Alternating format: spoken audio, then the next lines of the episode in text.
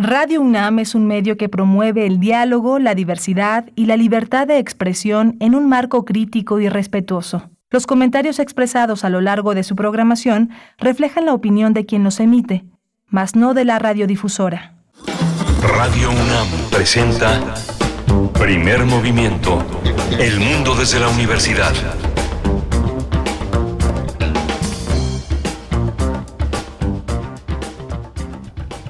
Buenos días. Ya son las 7 de la mañana con 3 minutos en este lunes 28 de noviembre. Estamos en Radio UNAM en primer movimiento. Ya estamos todos listos para arrancar esta mañana con contenidos muy interesantes. Una semana que viene de una manera muy, muy vertiginosa, con muchísimas emociones encontradas. Estamos aquí en, esta, en este momento en la cabina. Rodrigo Aguilar en la producción ejecutiva, Antonio Quijano, jefe de noticias, eh, Socorro Montes en, la, en los controles técnicos esta mañana. Y estamos, eh, Berenice Camacho, buenos días. ¿Cómo estás? Miguel Ángel Quemain, muy buenos días. Qué gusto estar con ustedes esta mañana del lunes 28 de noviembre. Pues sí, ya los últimos días, la cuenta regresiva de este onceavo mes del, del año 2022. Y antes de entrar al aire, por supuesto, el tema, el tema para esta semana, el tema que ronda a estas horas es la marcha del día de ayer. Miguel Ángel, bueno, ya tuvimos aquí tú y yo una, una pues nuestras reflexiones, nuestras consideraciones eh, y apreciaciones sobre lo que vimos el día de ayer en la capital de la República, pero también eh, se concentraron personas en distintas ciudades en apoyo al presidente, en apoyo al proyecto que representa el proyecto de la 4T, pues muy interesante y lo más obvio, hay un proyecto y mucha gente lo acompaña, respalda ese proyecto. A mí eh, me pareció que que, el signo de esta, de esta marcha fue la fiesta, la, alegría, la festividad, la algarabía, un componente familiar también muy importante y de jóvenes, que fue lo que al principio del discurso el presidente López Obrador al llegar al templete luego de seis horas marchando, entre comillas marchar, a eso no se le puede llamar marchar, es, luego de seis horas de llevarse, de dejarse llevar por esa masa humana que le acompañaba con vítores y con saludos y con todo tipo de demostraciones de cariño, pues después de esas seis horas llega, eh, llegó el presidente al templete y, abre con dos consideraciones. Una de ellas es eh, algo también muy importante que yo creo que todo el mundo notó, una marcha donde los jóvenes eh, pues hicieron una presencia muy importante, Miguel Ángel.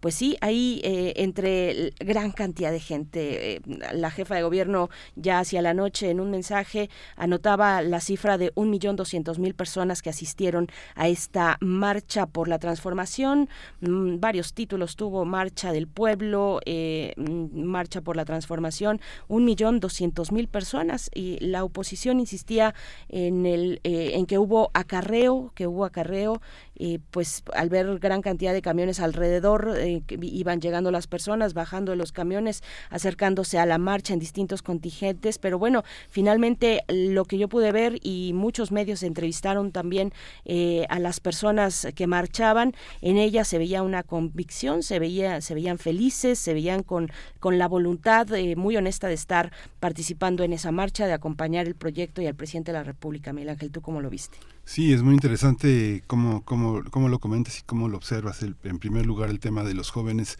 es muy interesante. En el discurso de, eh, del, presidente estaba eh, un hombre con esa edad, con esa trayectoria. La idea del relevo era muy importante y muy conmovedora. Eh, esa, ese fuerte grito de, de, no reelección también fue muy significativo.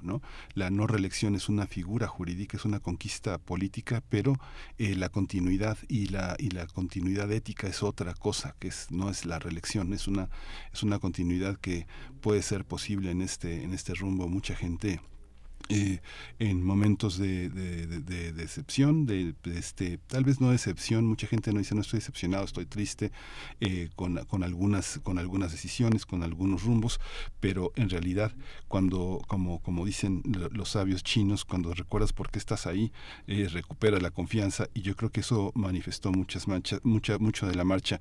El acarreo yo creo que es una figura que se tiene que revisar, muchos científicos sociales en muchos proyectos políticos, tanto en ciencias políticas, como en economía, como en sociología, lo están reflexionando, porque hay un ganado político, ¿no? Hay un ganado electoral que del cual usufructuaron muchos los partidos, eh, tanto el PRI como el PAN, como el PRD en su momento, todos han usufructuado esa parte, esa, esa cuestión electoral, pero yo creo que hay que distinguir este, esta calidad de marcha. No era una marcha electoral, yo creo que nadie estaba pensando en el 2024, estaban pensando en cuatro años de gobierno, en una celebración en la que estaba una de las, una de las figuras que fue la figura protagónica en este acompañamiento, que fue eh, Claudia Sheinbaum, que fue la, es la jefa de gobierno y es, yo creo, en términos discursivos, éticos y políticos, quien es claramente un sucesor en el discurso, una, un continuador en el discurso, no sé si en la presidencia, pero sí en la, en la, en la manera en la que continuará esta cauda de la 4T más allá del sexenio que vivimos, Berenice. Pues sí, sí, ahí están estas lecturas que ya iremos también eh, decantando a lo largo de esta mañana, a lo largo de la semana. Eh, cuéntenos ustedes qué les pareció, asistieron, vieron eh, de manera televisiva o televisada, perdón, esta, esta marcha, este evento. Cuéntenos en redes sociales, arroba P Movimiento en Twitter, primer Movimiento UNAM en Facebook. Y bueno, yo creo como último comentario de mi parte por ahora es que pues ningún político, yo me puse a pensar, bueno, ¿quién puede congregar a tal cantidad de personas? Además, convocar con ese orgullo de acompañarle, eh, pues no sé, está difícil. En el mundo pensaba eh, un, gobernante que tiene, que tiene también mucha popularidad, Narendra Modi de la India, eh, pero, pero bueno, esa es una reflexión que vamos a hacer en conjunto y que les proponemos hacer esta mañana de lunes 28 de noviembre en nuestras redes sociales con sus comentarios y nosotros tendremos en un momento más la presencia de Bruno Bartra, etnomusicólogo, sociólogo, periodista y DJ que nos tendrá, nos hará una propuesta musical para acompañar esta mañana de lunes, Miguel Ángel. Sí, también vamos a tener la presencia de Benito Taibo. Benito Taibo está en Guadalajara, está en la fil de Guadalajara y, tiene una, una crónica, sus impresiones, lo que, lo que ha sucedido. Fue una feria que empezó este, con, una, con un jaloneo muy fuerte. La gente que está en parte del Congreso, muchos docentes, muchos políticos están en contra de, eh, las, de las direcciones múltiples de la FIL, sobre todo la de Raúl Padilla, y se formaron afuera de la FIL para protestar, pero también hubo una gran cantidad de personas que se formaron también para defenderla. Muy interesante. A ver, a ver qué dice, a ver qué dice Benito Taibo, nuestro director de Radio NAM, pero un escritor, un, cronista, un periodista también. A ver, eh, va a estar en unos momentos con nosotros. Tendremos después en las recomendaciones culturales una charla sobre la última edición del concurso de rap al filo de la lengua. La convocatoria cierra el próximo 4 de diciembre y los detalles y las reflexiones sobre lo que significa este evento las tendremos con Gabriel Yepes, investigador, creador escénico y coordinador de artes vivas del Museo Universitario del Chopo. Guillermo de Hernández le da continuidad al homenaje a Manuel M. Ponce por sus 140 años. La música del mundo desde México es esta, esta, esta propuesta eh, de pensamiento sobre la música, la música del mundo, la música de México. Teo Hernández es ingeniero, está dedicado a los soportes sonoros, es profesor, investigador de música de concierto. En nuestra nota nacional hablaremos de la propuesta del salario mínimo de Acción Ciudadana frente a la pobreza. Esta organización hace una propuesta interesante sobre salario mínimo. Vamos a conversar con Paula, eh, con Paulina, perdón, con Paulina Gutiérrez, responsable de articulación e innovación de Acción Ciudadana frente a la pobreza. Vamos a tener también eh, las reasignaciones en el presupuesto 2023. Vamos a hablarlo con Mireya Mondragón Cervantes. Ella es coordinadora del gasto público en CIEP y la poesía necesaria esta mañana. Hacia la tercera hora yo tendré el gusto de compartirles poesía, pues por supuesto rondando los pasillos de la FIL Guadalajara. Y vamos a tener en la mesa del día una película, Destello Bravío. Es una película de Ainhoa Rodríguez. Vamos a hablar con ella. Ella dirige la película, es la productora y es la guionista. Así está, así están los contenidos para esta mañana. Bueno, tendremos la presencia de la doctora Clementina Equigua porque anda en la FIL Guadalajara y bueno, pues está por allá atendiendo varias, varias cuestiones y nosotros estaremos sí con esta visión. Ya eh, comentábamos con Benito Taibo en unos momentos más para que nos cuente pues cómo se vive, cómo se vive en los pasillos de la FIL Guadalajara esta fiesta de los libros, esta fiesta de la gente. Nosotros mientras tanto vamos a ir con Bruno Bartra para escuchar pues de qué va, de qué va la curaduría musical de esta mañana. Vamos con ello. Toma nota y conoce nuestra recomendación literaria.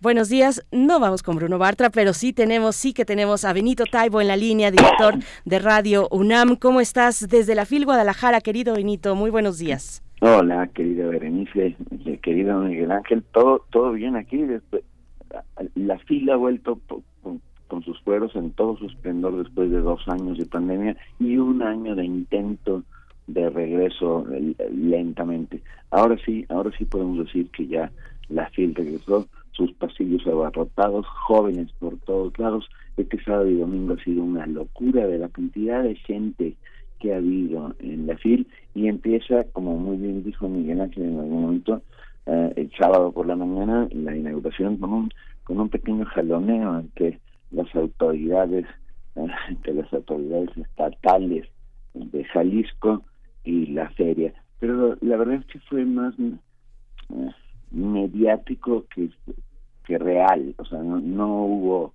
no se sintió una manifestación fuerte, no hubo paro de personas en la puerta de la feria y bueno creo que más bien se diluyó con el con el enorme impacto que significó la propia feria y que la gente llegara a, hacer la suya a tomarse una feria de los lectores. Todos lo sabemos. Y los lectores decidieron que bueno que la feria había que defenderla cueste lo que cueste.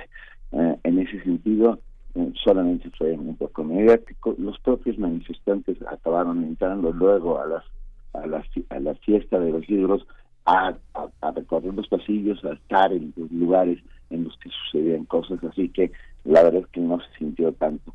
Han pasado cosas maravillosas en estos, últimos dos días.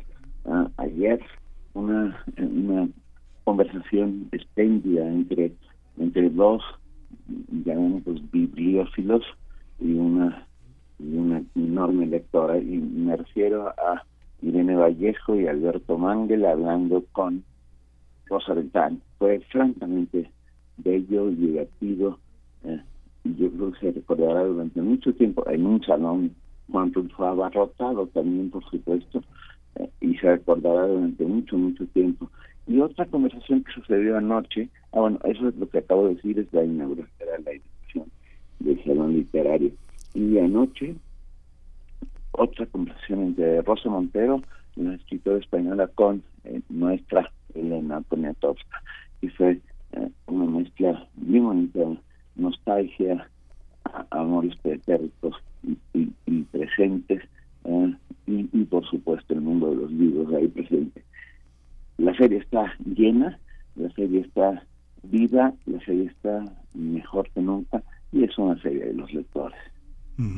Yo creo, Benito, que no hay un lugar en Jalisco más seguro que la Feria del Libro de Guadalajara. El gobierno este, que jalonea ahora la feria y el gobierno de Alfaro, pues ha sido uno de los campeones de la inseguridad. Yo creo que ese espacio de jóvenes, el espacio de la universidad, pese a quien le pese las, las formas del poder, es un espacio que ha enriquecido el Bajío, en realidad, en todo el Bajío, ¿no? Sí, bueno, al Bajío y al país y sí, claro. al mundo entero, ¿no? O sea, la gente o sea, manifestarse contra la Feria Internacional de Libros es manifestarse contra la inteligencia, contra el disenso. O sea, quiero decir, puedes hacer una manifestación contra eh, la política de la UDG, de la fundación, de eh, los grupos de poder, pero no contra una feria de libros. Manifestarse contra una feria de libros es un sinsentido inmenso. Y bueno, y esto se demostró inmediatamente, ¿no? Todo un salió a defender a la feria como este gran lugar en donde se discute, donde hay disenso, donde hay una inteligencia, pues, ¿no?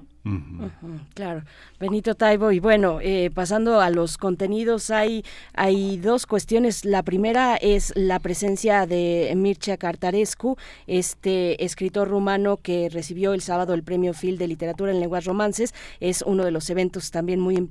y de las presencias, de las presencias me parece muy esperadas. Esa por un lado. Y por otro lado, pues abrir eh, la mirada, tener una ventana hacia la profunda y antiquísima cultura eh, cultura árabe con el invitado de honor eh, Sarja. Eh, cuéntanos, cuéntanos Benito Taibo, cómo, cómo se siente eh, el ambiente con respecto, pues esto, a la cultura árabe, a las posibilidades que tenemos de acercarnos a través de la literatura y de la cultura en general. se me cayó el teléfono, perdón, chico. sí, sí, uh, Mircea dio un discurso de recibimiento del premio del primer film de literatura en lengua romance es francamente conmovedor, muy, muy interesante, muy bien planteado, e, es, es un verdadero genio, lo sabemos bien, ¿no? Además, eh, Rumanía, lengua romance, todavía puedes encontrar un montón de, de palabras que tienen que ver con el, con el español, provenimos del mismo sitio. Bueno, Cartachescu, la verdad es que fue, fue un, gran un gran discurso, crecimiento, y, y todavía no hemos logrado descifrarlo del todo. Mm. Este, este Emirata, Emirato, hay un sultán, no, no, no llamarlo Emirato, pero esta parte del mundo que, que la verdad es que desconocemos, conocemos muy poco. Ayer ya hubo un par de presentaciones sobre la cultura árabe, no presentadas por el país invitado, esto sucederá durante la semana, pero ayer por la noche hubo en medio de la feria eh, una exhibición de bailes, de bailes típicos. Y el pabellón de Sharjah eh, presenta una serie de, de exposiciones muy bonitas sobre la cultura de su país y en los próximos días podremos ver a la literatura de su país. Han traído, es un, estado poderoso, el Sharjah, han traído las eh, ediciones en español de algunos de sus poetas y escritores más importantes, pero todavía no nos han en nuestras manos en cultivación. Yo se los cuento porque estamos de verdad todos muy ansiosos por saber qué pasó y, ellos mismos eh, han hecho estas ediciones y han traducido directamente al español. Déjenme contarles, perdón, que ayer también eh, se presentó que era como un fantasma de Alejandro Bonduben Padilla, premio del tercer concurso de novela juvenil Universo de Letras, en la que fue jurado eh, Julián Herbert,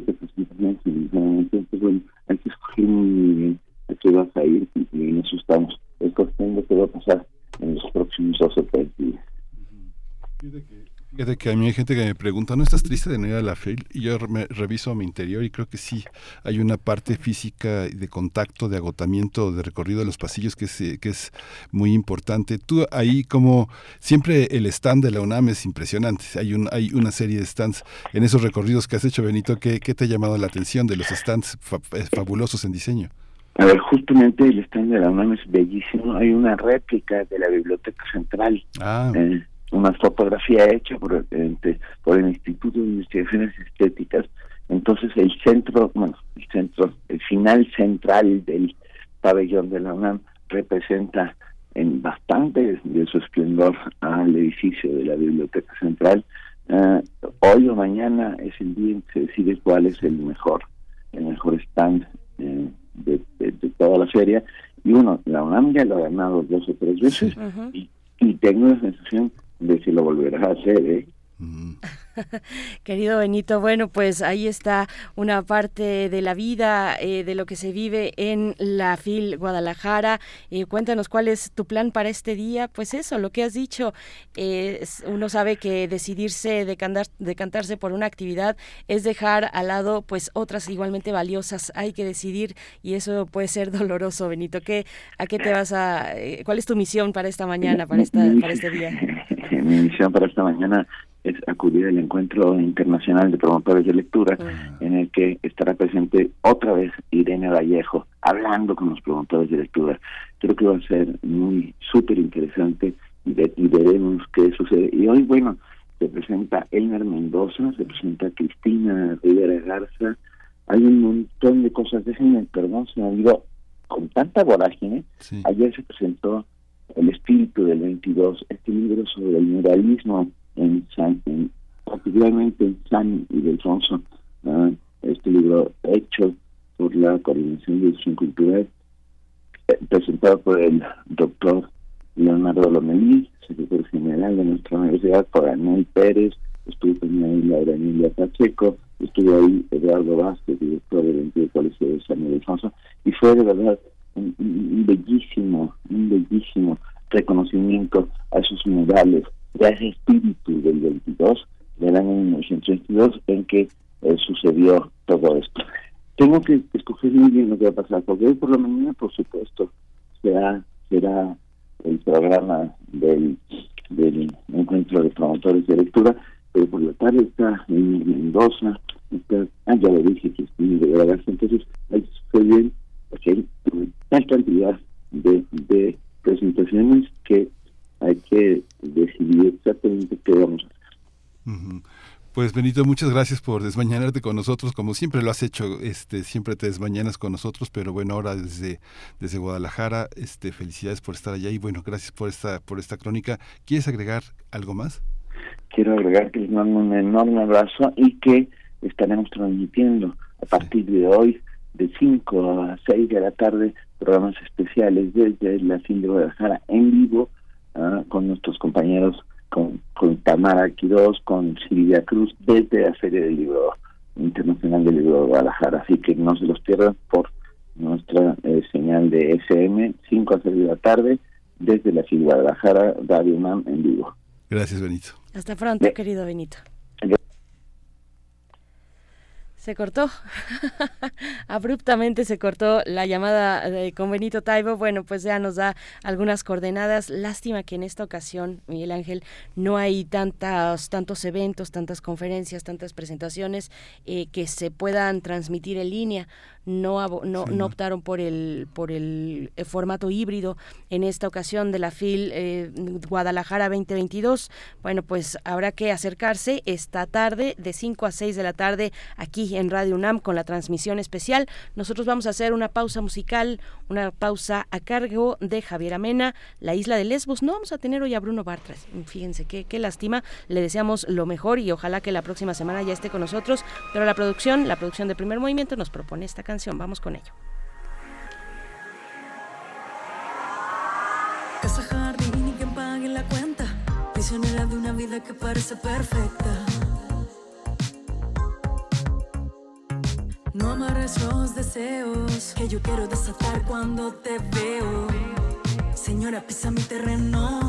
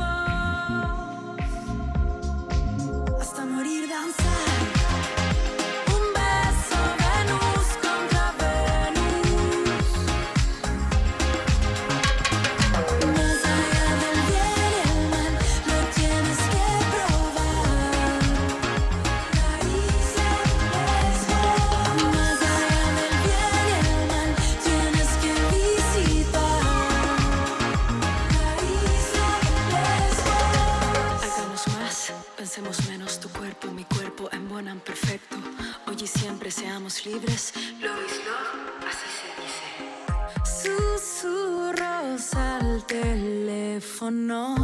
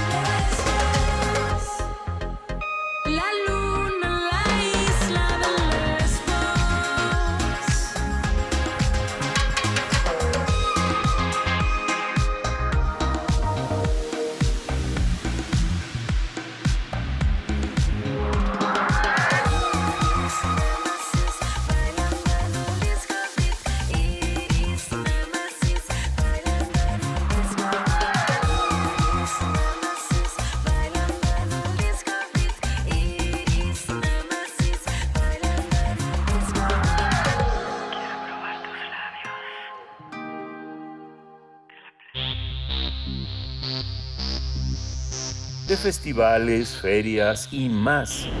Recomendaciones culturales.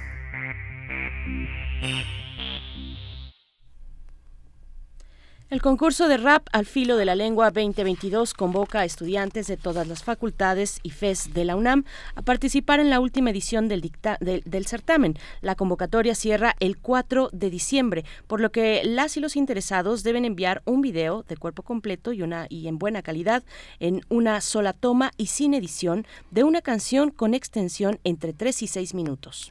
Eh, la temática es libre, pero en automático se van a excluir todos los discursos de odio, machismo, misoginia, apología del crimen y violencia. Además, las personas participantes deberán grabar su composición en archivo de video MP4 H2H.264 con buena calidad de sonido y enviarla al correo electrónico al filo de la lengua junto con la letra de eh, en archivo Word y algunos datos de los participantes. Las personas que resulten preseleccionadas van a ser notificadas a través del correo electrónico para concursar en la eliminatoria final en vivo y de manera presencial en el Foro del Dinosaurio del Museo Universitario del Chopo en la UNAM. El jurado calificador estará integrado por Shimbo y por personas de reconocida trayectoria en estos géneros musicales. La gran final se llevará a cabo el domingo 11 de diciembre a las 18 horas. Los tres primeros lugares recibirán una constancia y dependiendo del lugar, del lugar que obtengan, recibirán equipo de producción. Si estás interesado, las personas interesadas, los jóvenes interesados, eh, bueno, de todas las edades, pueden revisar la convocatoria completa en la página web del Chopo. Vamos a conversar sobre esta última edición del concurso universitario Rap al filo de la lengua. Está con nosotros Gabriel Yepes, él es investigador, creador escénico y coordinador de artes vivas en el Museo Universitario del Chopo. Bienvenido. Muchas gracias por estar, Gabriel. Hola, ¿qué tal? Buenos días. Buenos días, Berenice, Miguel Ángel. Un gusto estar en su programa. Gabriel, Gabriel Jeffes, gracias. Al contrario, gracias por estar aquí esta mañana. Pues cuéntanos, cuéntanos cómo llega el concurso Rap al filo de la lengua a esta última edición. Cuéntanos, Gabriel. Pues mira, a partir de 2016 empezamos con esta aventura llamada Al filo de la lengua, porque, bueno, como el público sabe, eh, tenemos ya una línea que, que trabaja mucho en el Museo Universitario de Chopo, que es la diversidad lingüística, las expresiones musicales, las contraculturas, eh, y la cultura hip hop ha sido parte importante de nuestro desarrollo en estas propuestas. Entonces llevamos ya varios años haciendo semestre con semestre esta vinculación con, pues, los estudiantes de la UNAM y lo hacemos dos veces por año, entonces eh, lo hemos hecho eh, a nivel a nivel preparatorias y CCH en el primer semestre y en el segundo semestre siempre hacemos licenciaturas, ¿no? A nivel, a nivel licenciatura y, y las facultades, facultades también externas. Entonces esto nos, nos ha dado una continuidad en el pues en, eh, en la participación de los estudiantes, de les estudiantes, que pues que ha sido muy potente la verdad a lo largo de todos estos años. Oye, Gabriel, hay una, hay una parte muy interesante. Digo, quien ha estado en el faro de, de Tláhuac y en el faro de Iztapalapa sabrá que hay una gran cantidad de, de raperos. Ya ha habido concursos, ya ha habido este, realmente una, una cosa muy, muy, muy intensa. También, digamos, yo he tenido oportunidad de estar parado ahí en el, escuchando, este, pues durante muchísimo tiempo en el, en el, en el momento de la revolución, muchos chavos que se reúnen todo esto, desgraciadamente, yo le perdí la pista después de la pandemia. Cuando empezó la pandemia ya no hubo, pero hay una enorme cantidad de, de, también en la gente de los faros, la gente que no es, que, que, estudia oficios o que está trabajando, este, pero que le encanta el tema del rap. ¿Cuál es el estado de las letras, de las composiciones? ¿Cuál es el sentir? ¿Varía de lugar a lugar o no? Mira, yo creo que sí, todas las manifestaciones artísticas siempre hablan de su contexto, ¿no? Tienen tienen eh, ese imaginario, ese colectivo y esa eh, ese pensamiento que tiene que ver con la comunidad. Finalmente, eh, como dices, la pandemia vino a romper muchas cosas que tal vez nos está costando trabajo reconocer, ¿no? Como sociedad, un poco pensaba en estos formatos ahora híbridos que parece que son necesarios después de la pandemia, que ya no podemos regresar a a simplemente hacer como si no hubiera pasado y como si los medios eh, digitales hubieran sido un momento, ¿no? una estrategia momentánea. Yo creo que esto llegó para quedarse y lo estamos viendo eh, pues con muchas muchas cosas, ¿no? Lo decían hace un rato con con la FIL, el programa que muchas personas nos estamos perdiendo no estando eh, presencialmente, Y creo que a nosotros nos pasó algo en, en, el filo de la lengua muy parecido. Nosotros en la pandemia lo hicimos intramuros, lo hicimos en un formato virtual y eso ayudó a que muchísima gente que estaba en sus casas, muchísimos estudiantes, como ustedes saben, que estuvieron casi dos años en la universidad trabajando a distancia, eh, participaron muchísimo. Fue realmente un auge muy, muy impresionante. Tenemos una calidad impresionante porque eh, estudiantes de, pues, de todo el país lograron participar a distancia en el concurso. Entonces, esta vez para nosotros es una eh, pues es una reinvención del concurso y también es una forma de decir, bueno, vamos a cerrar un ciclo porque esta es la última vez que lo hacemos y lo hacemos en un formato híbrido. Es decir, los concursantes mandan sus composiciones en los formatos que ustedes ya, ya lo mencionaron hace un ratito y, y la final es presencial. Entonces, eso nos permite una movilidad y una participación muy, muy, muy potente. Entonces, eh, pues creo que por ahí va la cosa. Creo que sí es, está muy vivo, ahora está regresando, está retomando en estos espacios públicos. Como bien lo dijiste, pues hay los faros están muy activos aquí, eh, eh, en el Monumento a la Revolución, en los parques, en el Parque de Tlalpan, en Coyoacán, que son lugares en Santa María la Ribera, hay, hay grupos de, de rap, de hip hop, ¿no? Gabriel, bueno, naturalmente hay una gran riqueza y un gran aprendizaje o muchos aprendizajes cuando, cuando nos acercamos a las escuelas, cuando nos acercamos eh, directamente a tomar el pulso de la comunidad. Eh, cuéntanos de esos aprendizajes a lo largo de, pues, de 2016 a la fecha, con estos dos años de pandemia, de pandemia de por medio.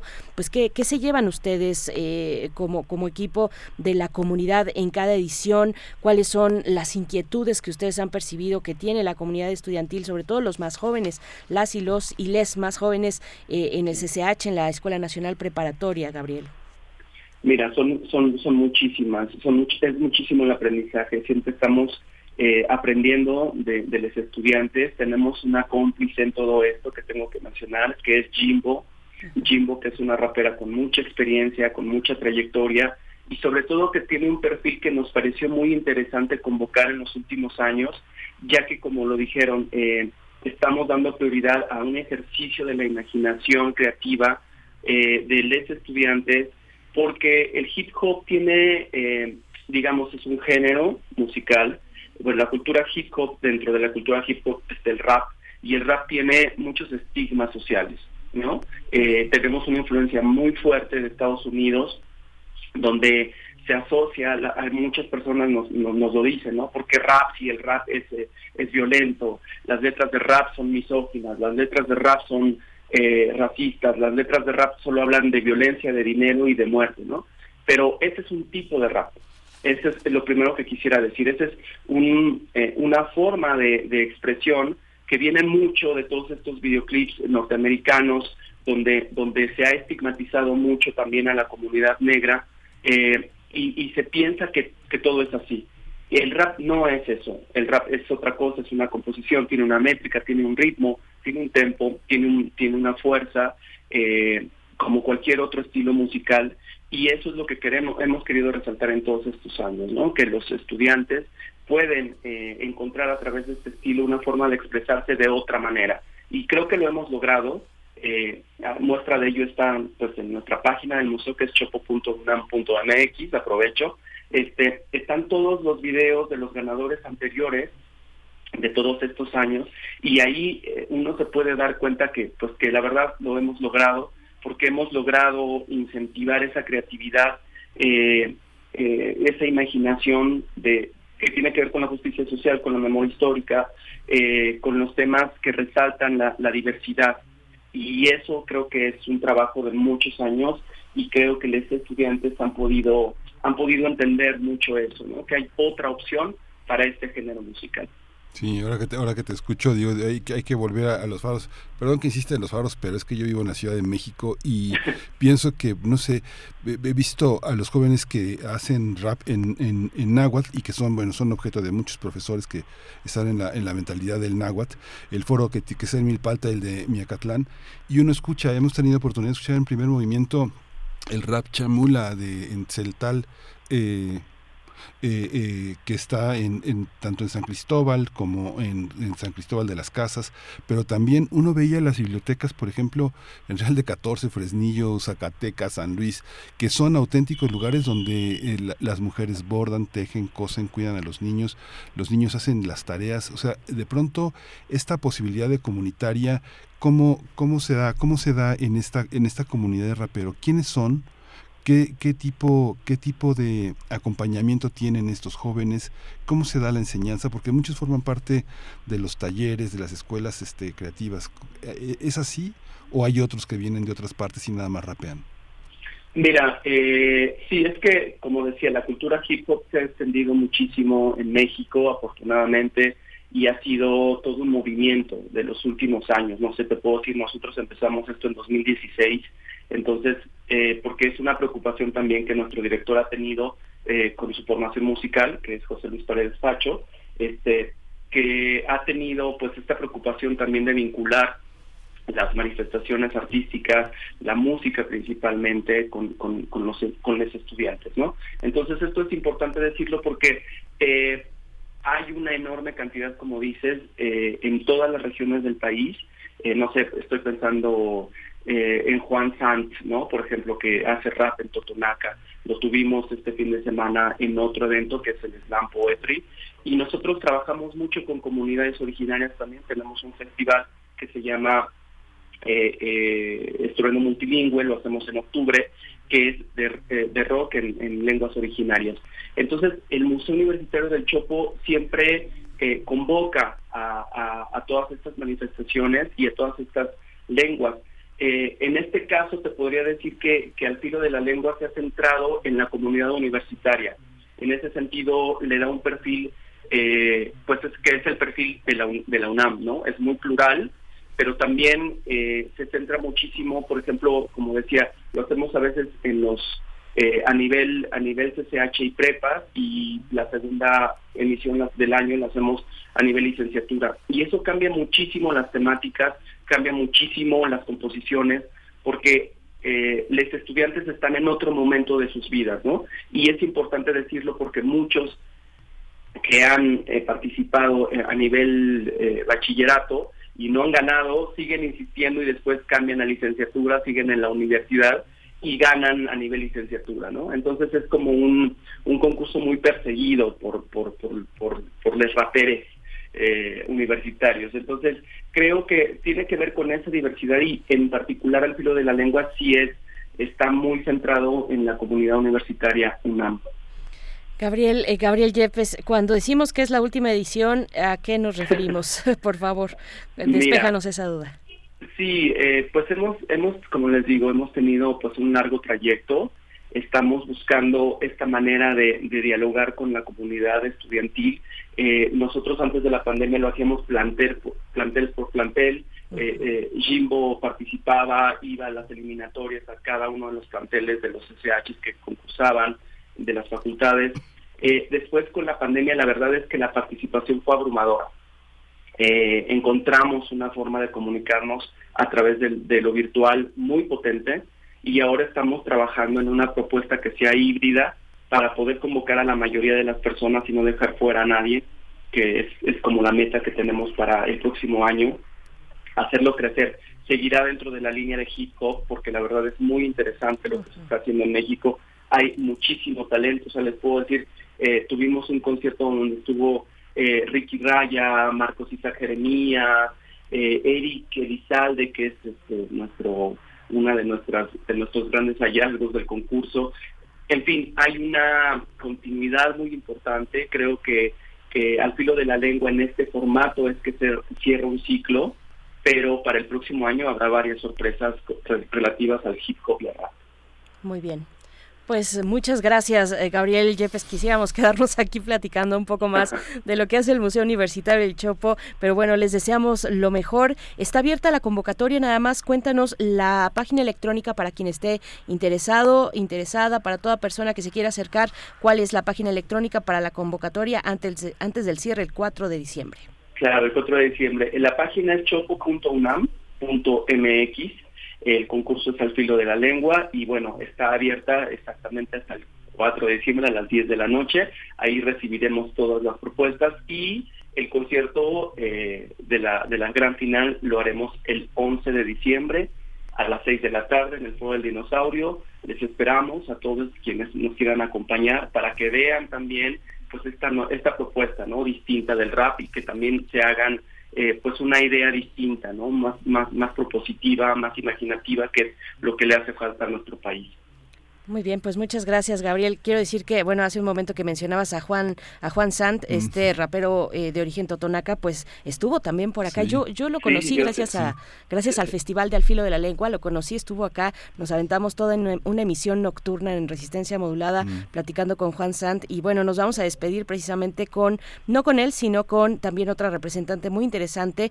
que es Mare Advertencia Lírica Zapoteca. Eh, bueno, pues es una, una jefa, Mare es una jefa. Exactamente. Te agradecemos, Gabriel Yepes. Muchas gracias. Hasta luego. Hasta, pronto.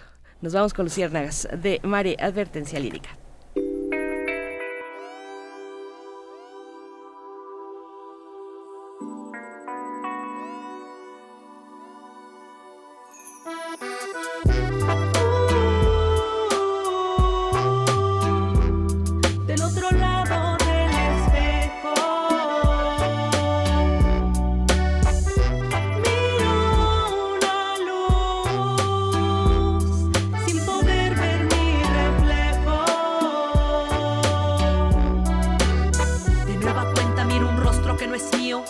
En su mirada veo verdades que no admito.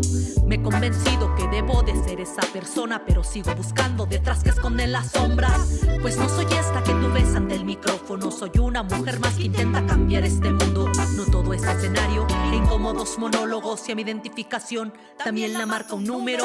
Supe a la mala que es mejor la sinceridad y conmigo misma es que tengo que comenzar. No soy perfecta, no tengo todas las respuestas y de cuando en cuando me topo con mi propia incongruencia. A veces pienso puedo ser mejor si quiero, pero es pesado tener que cargar siempre con ello y entre tanto tropiezo y lidiando con mis fantasmas tengo claro ante lo peor siempre guardar las esperanzas.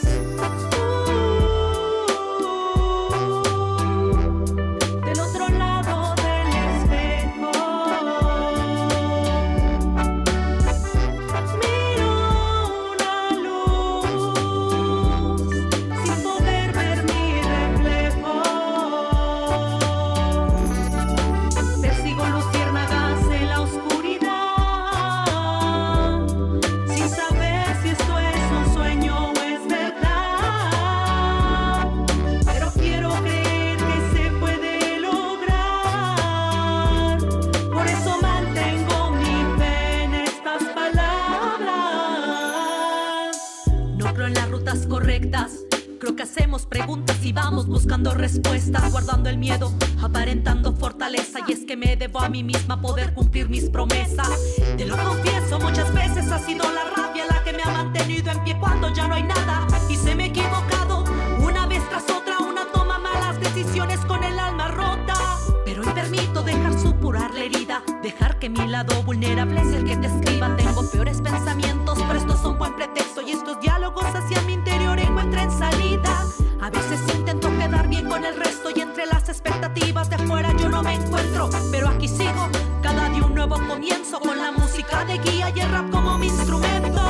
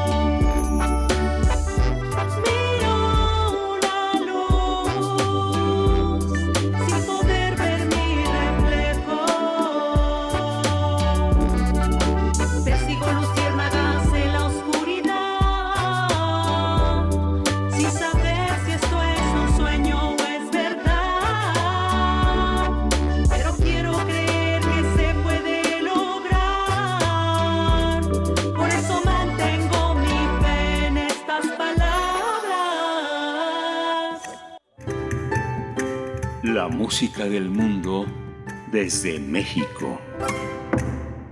Nos acompaña esta mañana Teo Hernández, ingeniero dedicado a soportes sonoros, investigador de música de concierto, para hablar del homenaje a Manuel M. Ponce por sus 140 años. Es una segunda, es una segunda parte eh, de los 140 años de su nacimiento. Guillermo Teo Hernández, como siempre, un gusto estar contigo, eh, darte la bienvenida en este espacio. ¿Cómo estás? Muchas gracias, Berenice, Miguel Ángel, todo el equipo de Primer Movimiento y el auditorio de Radio UNAM. Pues sí, efectivamente, lo que estamos haciendo ahora es una especie de segunda parte. Deberíamos de haberle dedicado muchas más partes a Manuel M. Ponce, pero eh, bueno, lamentablemente hay muchísimos temas, ¿no? O afortunadamente también podría decirlo. ¿Qué, ¿Qué sucede con, con Manuel M. Ponce? Bueno, Manuel M. Ponce nació en 1882, por eso estamos celebrando 140 años de su nacimiento y nació en 1948. O sea, estamos, eh, digamos, eh, por cumplir el próximo año 75 años de, de, de, su muerte. Y, y, de Ponce se han dicho muchas cosas. Eh,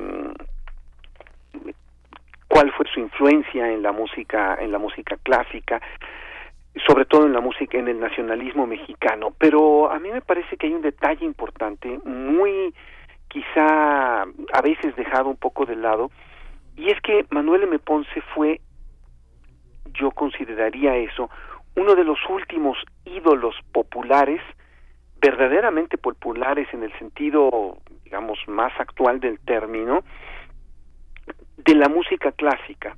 ¿A qué me refiero con esto?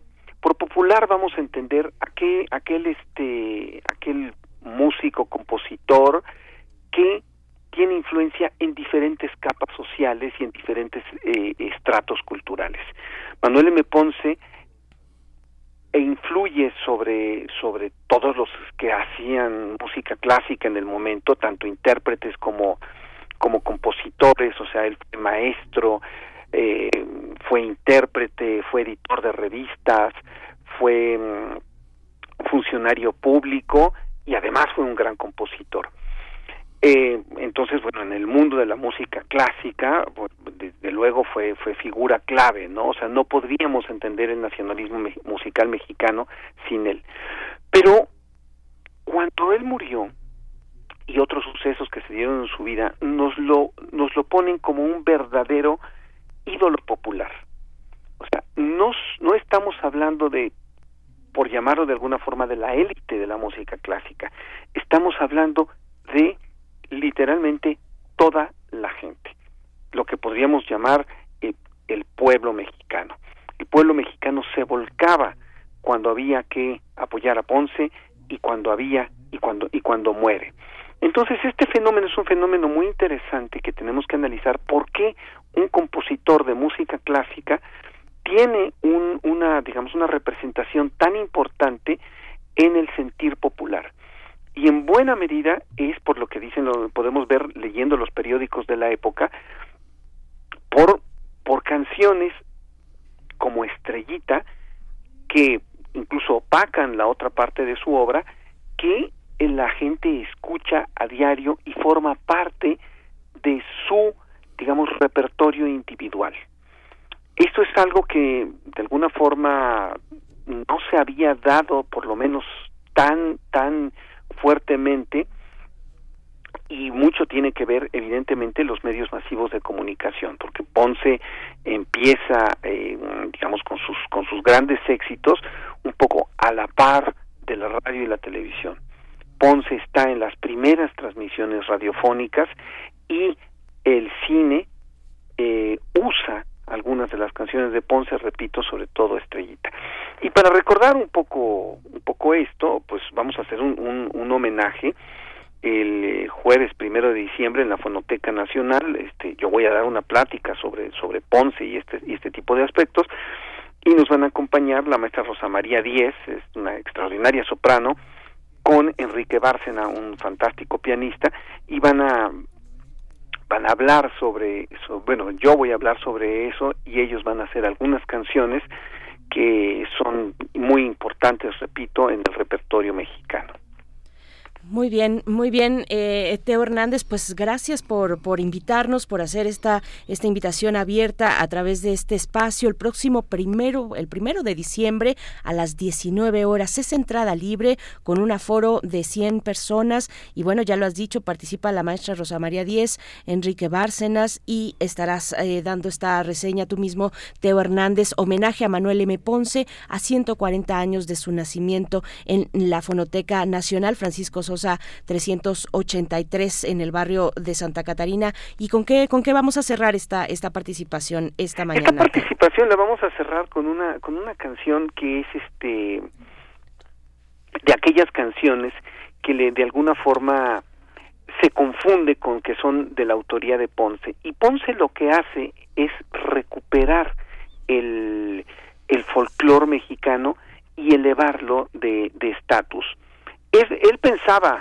que, que lo iba a elevar de estatus. Ahora ya en un ambiente musicológico, digamos más más moderno, lo que estamos lo que estamos este planteando realmente es trasladándolo de un ambiente a otro, ¿no? Trasladar una canción popular al ambiente de la música de la música este de la música clásica, pues a una sala de concierto.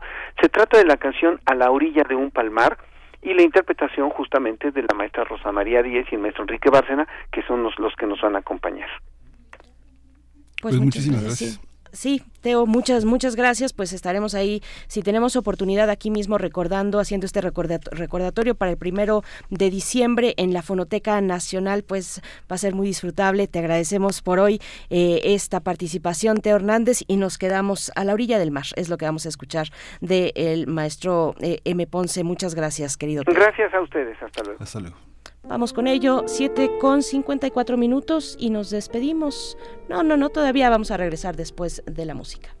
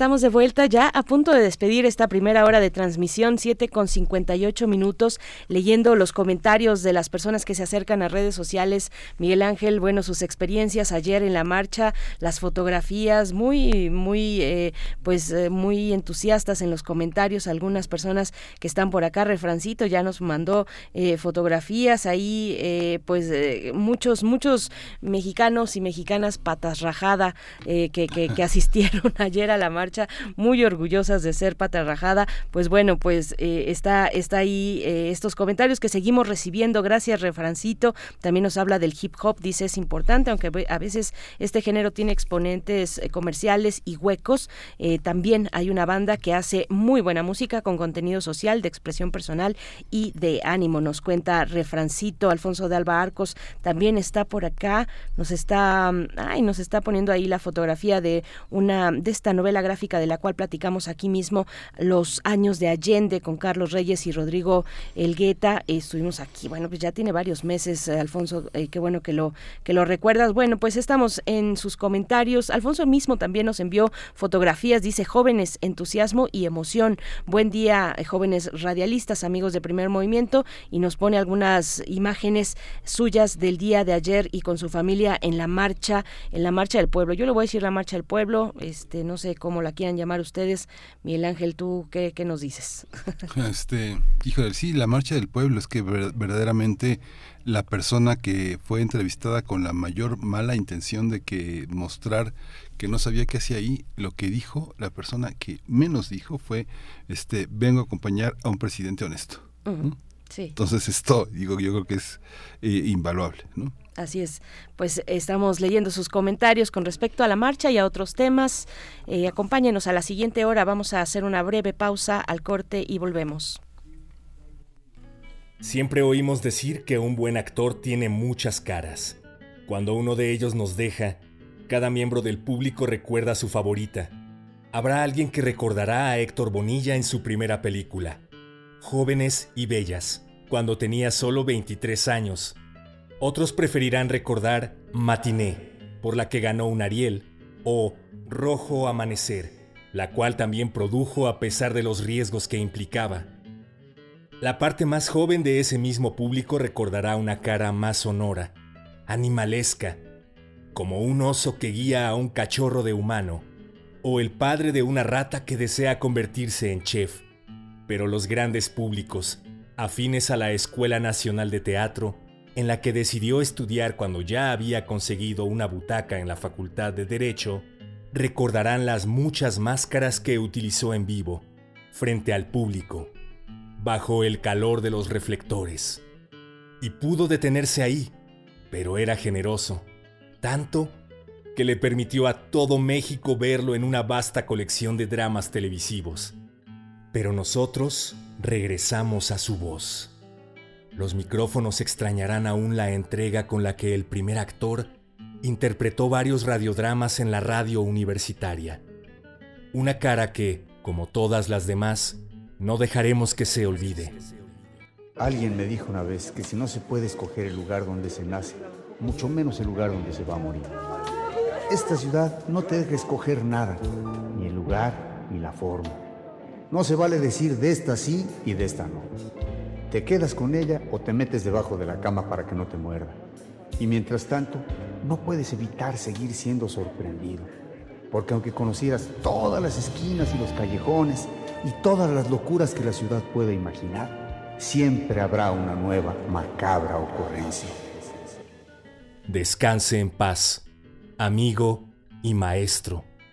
Héctor Hermilo Bonilla Reventum 14 de marzo de 1939, 25 de noviembre de 2022. ¿Por qué es valioso actualizar tu INE cuando te cambiaste de domicilio?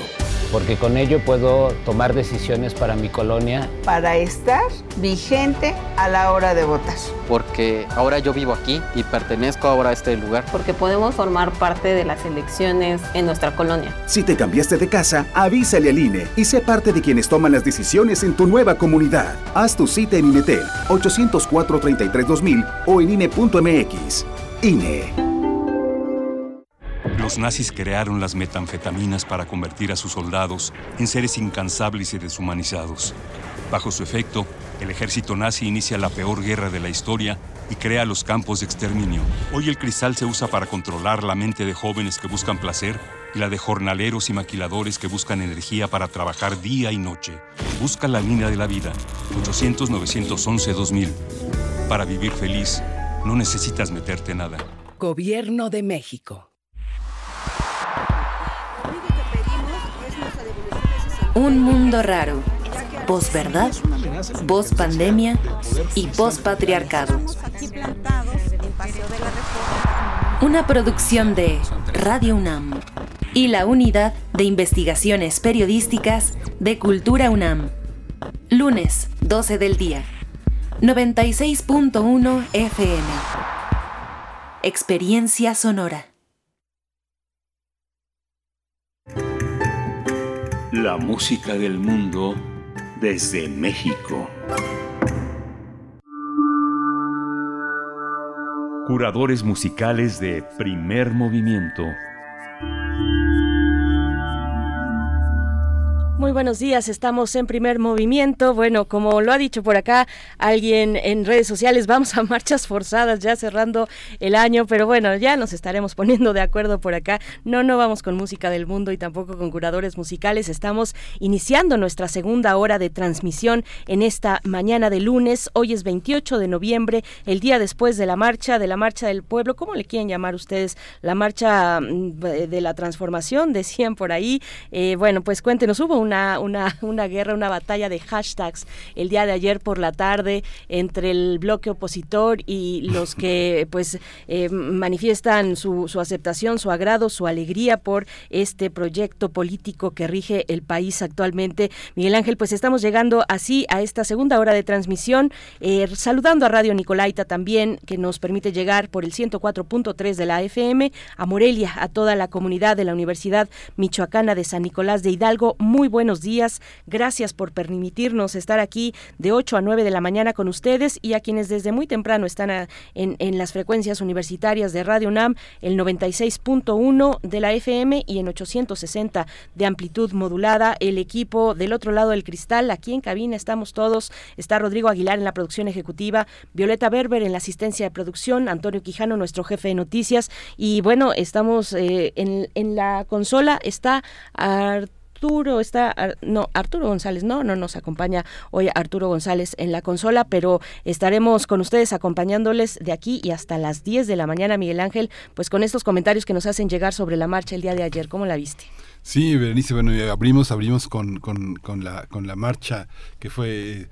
Eh, que, abrimos con la marcha eh, esta esta edición de primer movimiento fue muy interesante es que ese eh, la, lo que aparece como oposición que es verdaderamente patético y caricaturesco toda esta idea que emula el gobierno legítimo que hizo López Obrador en 2006 después de la toma de reforma este ahora el llamado a crear un plan de gobierno para el sexenio 24 este 2030 que hace este eh, Claudio X González y y, y, su, y su compañía Ana Luisa Medina Galindo, esta militante activa de Acción Nacional, es algo pues verdaderamente, a la luz de lo que ha pasado en estos últimos días, patético. Pero tú comentabas muy emocionada y, este y transmites la emoción. Yo desgraciadamente no pude ir a la, a la feria, a la, a la, a la marcha del viernes de, de las madres buscadoras también de esta marcha del 25N para la no violencia, un mundo sin violencia para las mujeres. Fíjate que una de las experiencias más radicales que he tenido en mi vida, no están para saberlo, pero fue cuando cursaba en el SSH y se había formado una cosa que se llamaba las Madres de la Plaza de Mayo. Yo me acuerdo que le pregunté a mi mamá, ¿y este, eso solo pasa en Argentina o va a pasar en otras partes? Y mi mamá me dijo, pasa en todas partes, lo que pasa es que ahora se está viendo en Argentina. Fue algo muy, muy impresionante. En 83 se entregó el gobierno a, Raúl Alfonsín, se cerró, Ernesto Sábato entregó el informe en el 83, esa relación tan poderosa entre Argentina y México, que es una, una relación poderosísima. Y yo creo que las madres de mayo, hoy, hoy divididas en dos grupos, las madres este eh, hay un grupo de madres eh, que se reúnen todos los jueves a las 4 de la tarde en la plaza de, este, en una de las plazas más importantes en, en Argentina. No recuerdo bien cómo se llama esta, esta, esta plaza, creo que esa es la que está en Belgrano, pero eh, es muy, muy impresionante cómo ese dolor nos lo, nos lo enseñaron, se anticipó, ahora, ahora está compartido, ahora tenemos la calle, todas las madres que marchamos, que estamos en esa, en esa solidaridad. Berenice, ¿cómo lo viste? Qué fuerte, ¿verdad? Sí, no, bueno, muy, muy, muy importante me parece. Y, bueno, solamente rescatar ahora que estás conversando eh, y, reflexionando sobre las, las madres de Plaza de Mayo. La semana pasada, hace, hace una semana, eh, falleció una, pues la líder, una de las líderes, Eve de Bonafini, mm. eh, una activista de derechos humanos que, que encabezó precisamente esta protesta. Y bueno, trasladándolo al plano mexicano, pues uno no puede dejar de pensar, de hacer la referencia eh, con, con, las madres buscadoras actualmente, con las madres que se acercan a, marchas como esta, la del 25N. Ellas iban en la vanguardia, eh, un conjunto de madres, bueno, pues, eh, ¿qué, qué, podemos, qué podría yo decirles? Que, que, ese dolor, que la misma fotografía, eh, pensar que, que son madres que están buscando justicia por el feminicidio de sus hijas y que ese evento trágico en su vida ha sido pues desastroso para su familia, desastroso para su familia, desastroso para su comunidad. Eh, fue un evento, la marcha del 25N que partió a las 4 de la tarde del Monumento de las Mujeres que luchan con dirección al Zócalo. Fue una marcha, fue una, una marcha pues menos nutrida de lo que se esperaba. Sin embargo, pues el sentimiento es muy auténtico, la demanda es muy genuina, es auténtica, es vigorosa, es eh, pues es muy es, es, desgarrador. La verdad es que es desgarrador eh, acompañar finalmente a, a esas madres las mujeres de todas las edades se suman a una marcha como esa por distintas razones, pero al frente están ellas, al frente están ellas y, y bueno, en mi caso, pues yo me sumé en ese sentido, en ese tenor, como acompañante eh, de, de, de, las madres que están exigiendo justicia por los asesinatos, los, los feminicidios de sus hijas. Estuvo ahí la madre de Lesbi Berlín, estuvo también la madre de Fátima y entre muchas otras, entre muchas otras que, que bueno, desconsoladas algunas, otras con mucha fuerza, todas ellas con mucha fuerza, por supuesto, pero algunas eh, realmente descompuestas, eh, pues es lo que están exigiendo y ese es, me parece, el, centro del significado de una marcha como esa, la del 25N.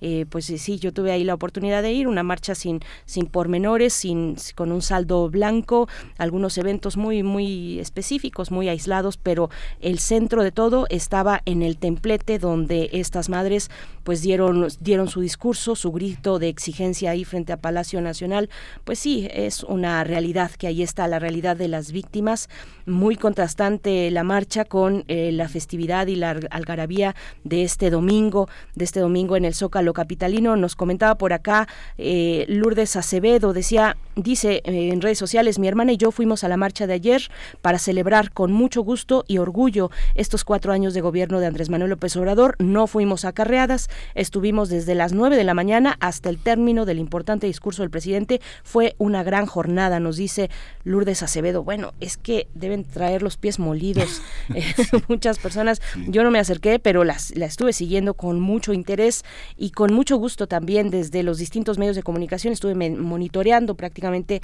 eh, cuáles eran los discursos, las narrativas en distintos medios, los medios corporativos, los medios independientes y los medios del Estado mexicano que eh, pues realizaron ahí un carrusel de distintos participantes eh, compañeros, colegas eh, de, Canal 11, de Canal 21, de Canal 22, eh, en fin, se dieron cita ahí para hacer esta cobertura de la marcha del día de ayer. Muy interesante todo lo que, lo que pasó, lo que se congregó. Yo creo que el signo es el de la alegría, me parece. O sea, no sé cómo lo vean ustedes, pero el signo de esa marcha yo pondría incluso con, en un contraste con la marcha de hace 15 días, la del INE, pues esta tuvo ese componente de alegría, de ser una marcha con muchos jóvenes, además, ya lo resaltaba el presidente al inicio de su discurso en el templete ahí en, en, el Zócalo Capitalino, muchos jóvenes, familias, eh, y pues sí, muchísimos camiones alrededor, y decía la gente, bueno, pues si no, ¿cómo vamos a llegar de todos los estados de la República si no es en camiones? Nos organizamos, eh, hacemos una,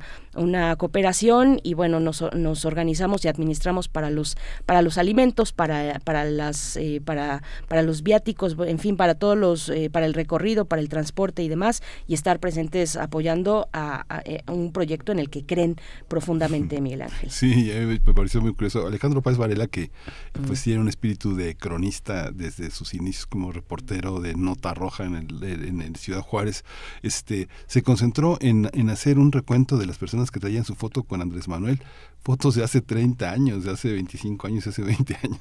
Era muy interesante y también muy conmovedor esa, esa, esa, esa, cobertura, porque sí, mucha gente traía su foto y algunas personas que Alejandro entrevistó, pues se la querían dar a, Andrés Manuel López Obrador. Lo que yo nunca había sentido en una marcha era, era una marcha que no, no tenía prisa, ¿no? No tenía prisa, como ya al final como llegar al Zócalo era como a ver estar ahí en el acto, pero había total, ya estaba llena de pausas, ¿no?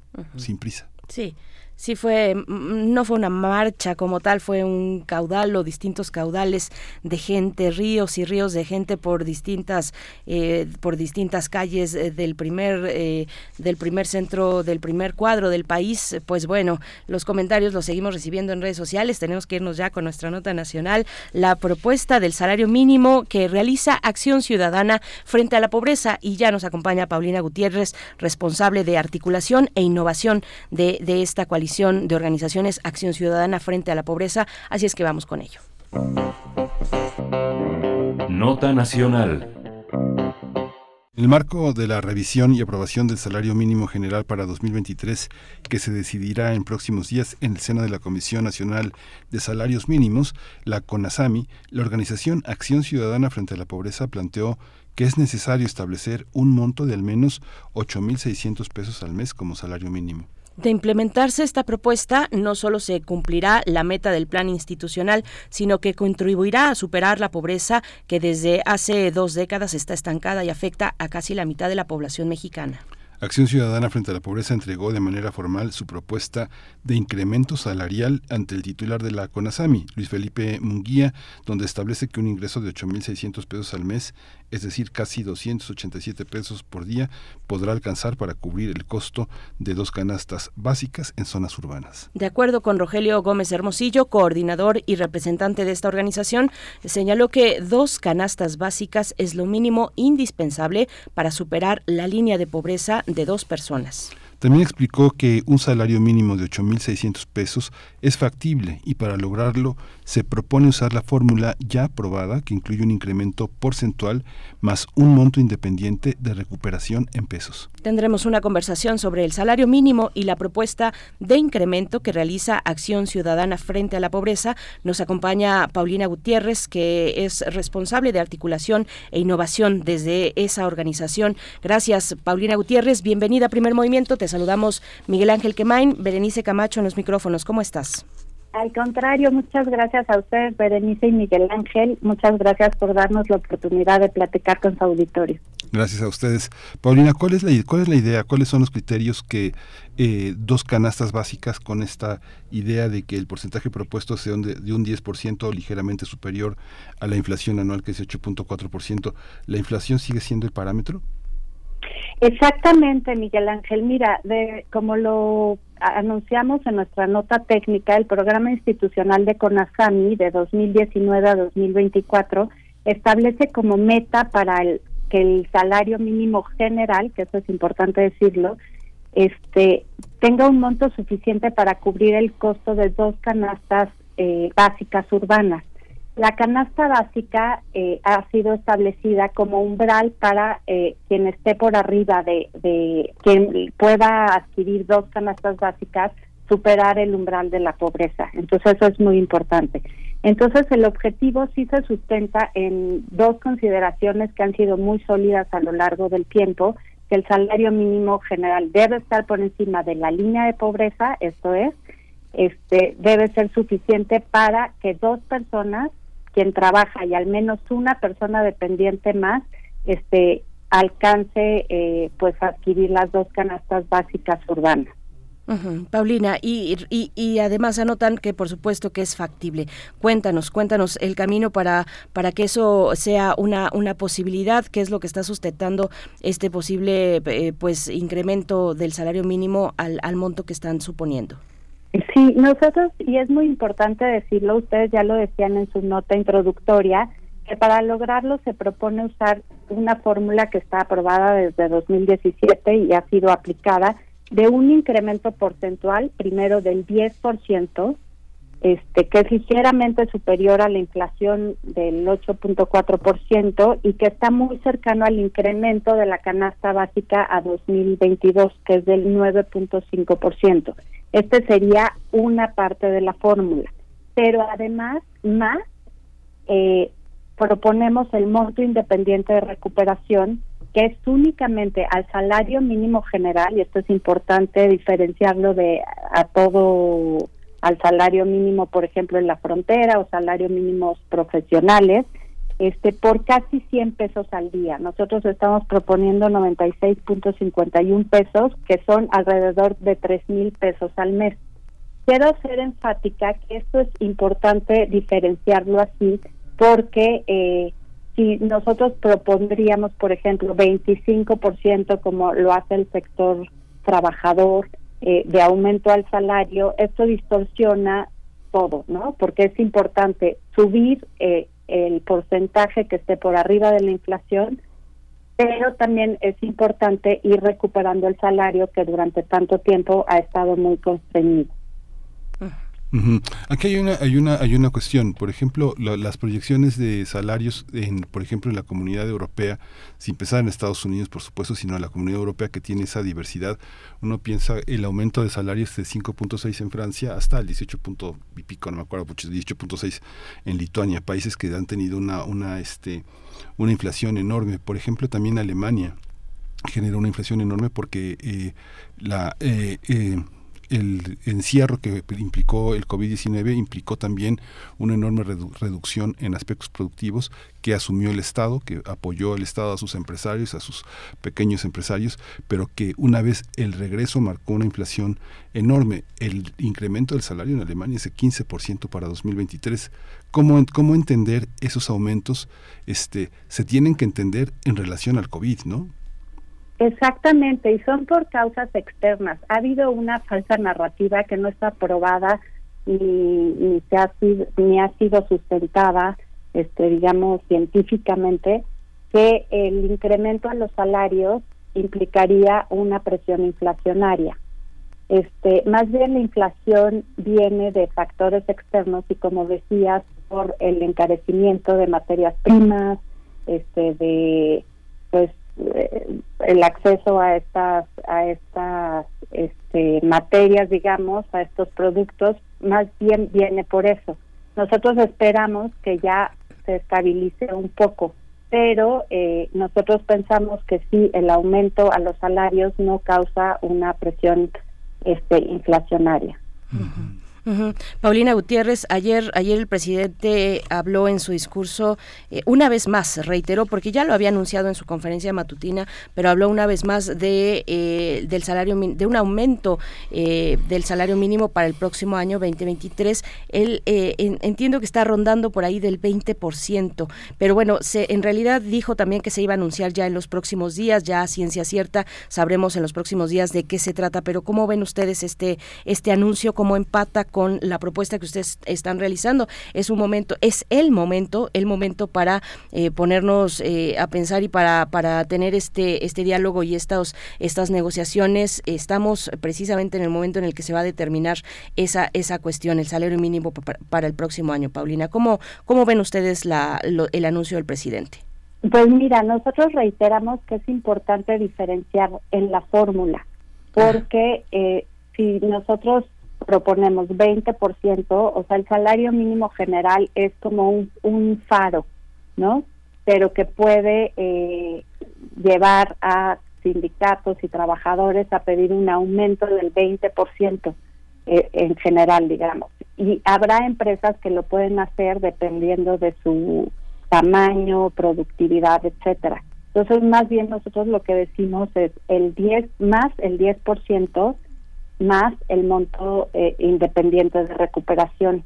Esto sí es importante diferenciarlo porque esto sí hace factible que se pueda recuperar, sobre todo estamos hablando de los salarios de quienes menos ganan, ¿no? Este y entonces, por ejemplo, pues 20% ya en la frontera, pues ya están arriba de, no decimos que sea suficiente, digamos, pero sí están arriba de eh, para adquirir dos canastas básicas. Algunos de los salarios mínimos profesionales también están por arriba de esa línea.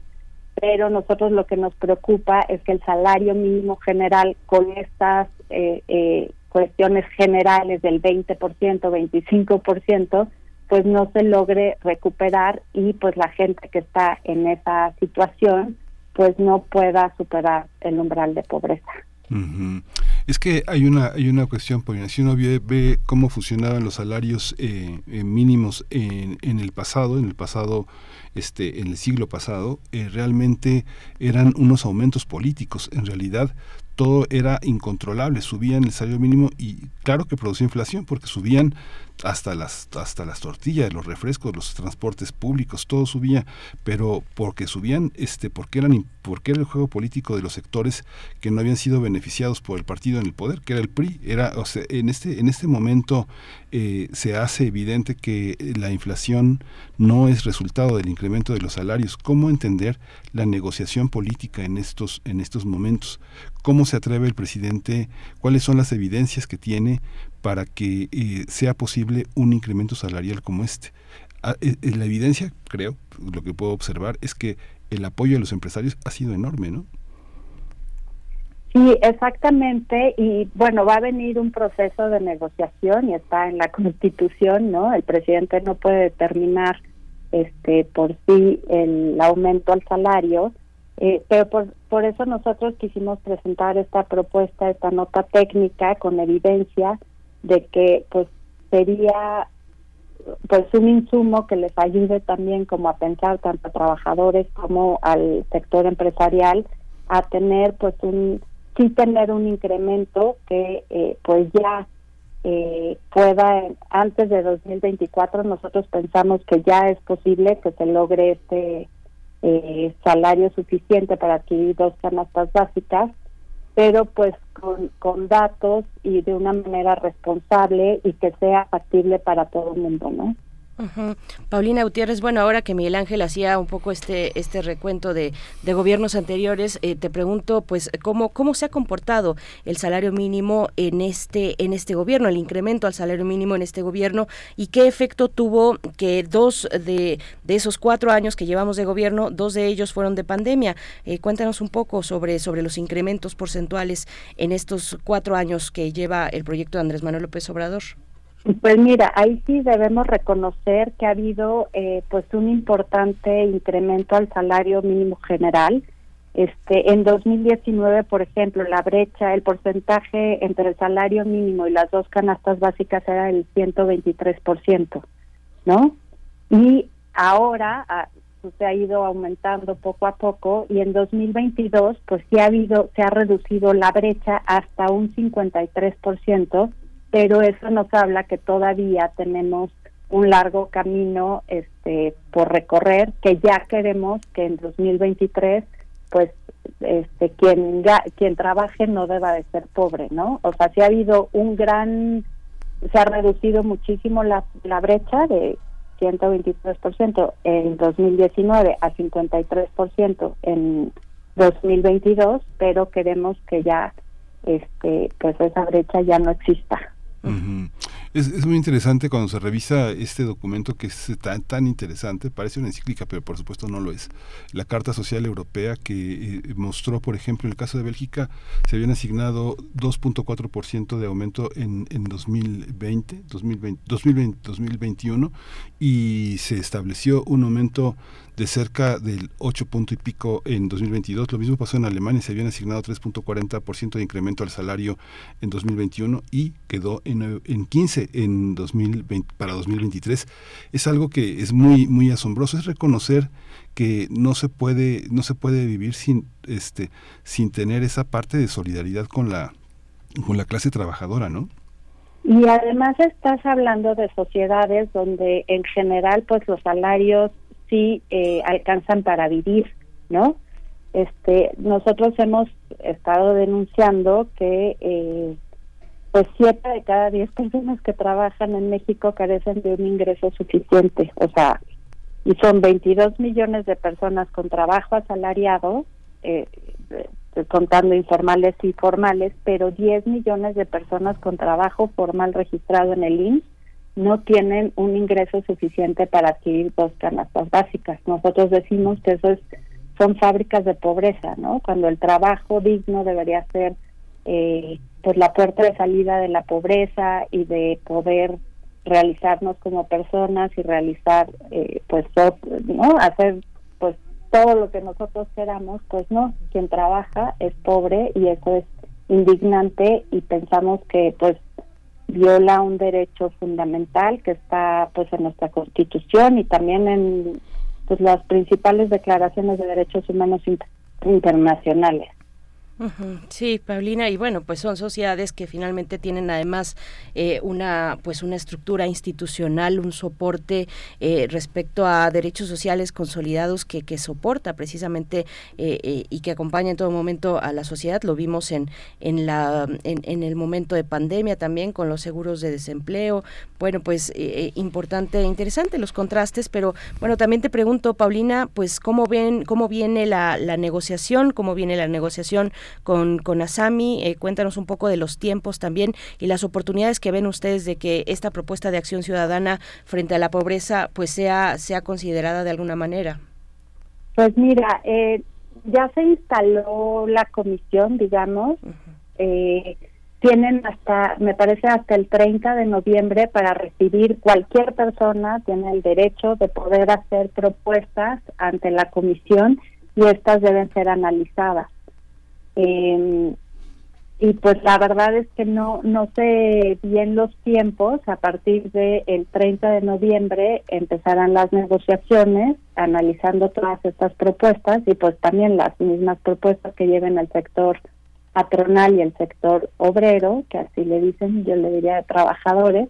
Eh, pero pues esperamos que esta ficha esta nota técnica pues pueda aportar elementos para ayudar a las negociaciones y nosotros sí vemos viable porque pues como dijimos está en el plan institucional de Conasami y además pues el sector empresarial a través de Coparmex pues sí están sí sí están con, también con esta propuesta de eh, poder adquirir dos canastas básicas, ¿no? Nosotros también lo que decimos es que si no se puede eh, llevar a cabo esta propuesta, pues que se avance lo máximo para que en 2024, que es una meta de este, esta administración, se pueda eh, pues ya lograr que ningún trabajador eh, que lo haga este, gane por abajo del umbral de la pobreza. Pues muchísimas gracias por, por, esta participación. Una, última nota, que es esta, digamos, cuando te señalabas, Paulina, que cada empresa depende de su tamaño, serán las negociaciones que habla y esta, esta, esta nota también que eh, incluye un incremento porcentual más un monto independiente de recuperación en pesos, establece una medida distinta a la idea de las unidades de, que tienen los UDIs. Esto es muy interesante porque además con la reforma a la ley del trabajo, muchos muchos este muchos sindicatos van a poder negociar su, su, su este su contratación colectiva. Y eso va a ser también un hito político que yo creo que es el as bajo la manga del presidente no exactamente. Por eso es muy importante establecer el 10% de incremento salarial más el monto independiente de recuperación pues muchas gracias, eh, Paulina Gutiérrez. En el sitio electrónico Pobreza, Frente a la Pobreza, frente a la pobreza.mx van a poder encontrar esta nota que proponen, eh, pues eh, con este, en este sentido, la propuesta salarial del 10%, un incremento de 10%, 8.600 pesos que hace la Organización Acción Ciudadana Frente a la Pobreza, donde eres responsable de articulación e innovación. Gracias, Paulina Gutiérrez, y hasta pronto y nos mantenemos, por supuesto, atentos a este tema importante. Al contrario, muchas gracias por darnos voz. Gracias. Vamos con música. Vamos a hacer una pausa, una breve pausa musical, 8 con 32 minutos. Y mientras tanto, también les invitamos a que sigan participando en redes sociales. Por acá está Carla Salazar, la doctora Carla Salazar, que, bueno, generalmente nos habla por acá en estos micrófonos de resiliencia. Nos dice un abrazo enorme al querido Benito. Nuestro corazón vibra con su trabajo y el de su equipo. Bueno, pues Benito Taibo, que anda por allá junto con un equipo reducido. Ya veremos el próximo año un equipo reducido, pero importante, de colegas aquí de Radio UNAM que andan allá en la FIL Guadalajara para darnos cuenta de 5 a 6 de la tarde de lo que está ocurriendo en los pasillos eh, de la FIL. Bueno, pues eh, vamos con música, Miguel Ángel. Música. Vamos, vamos a escuchar de Fernando Milagros, Otra Vida. Vamos con ello.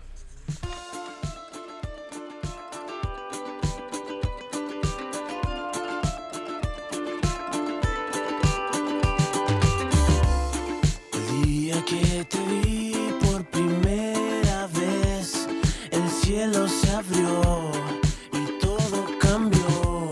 Fue como si te conociera bien. No hacía falta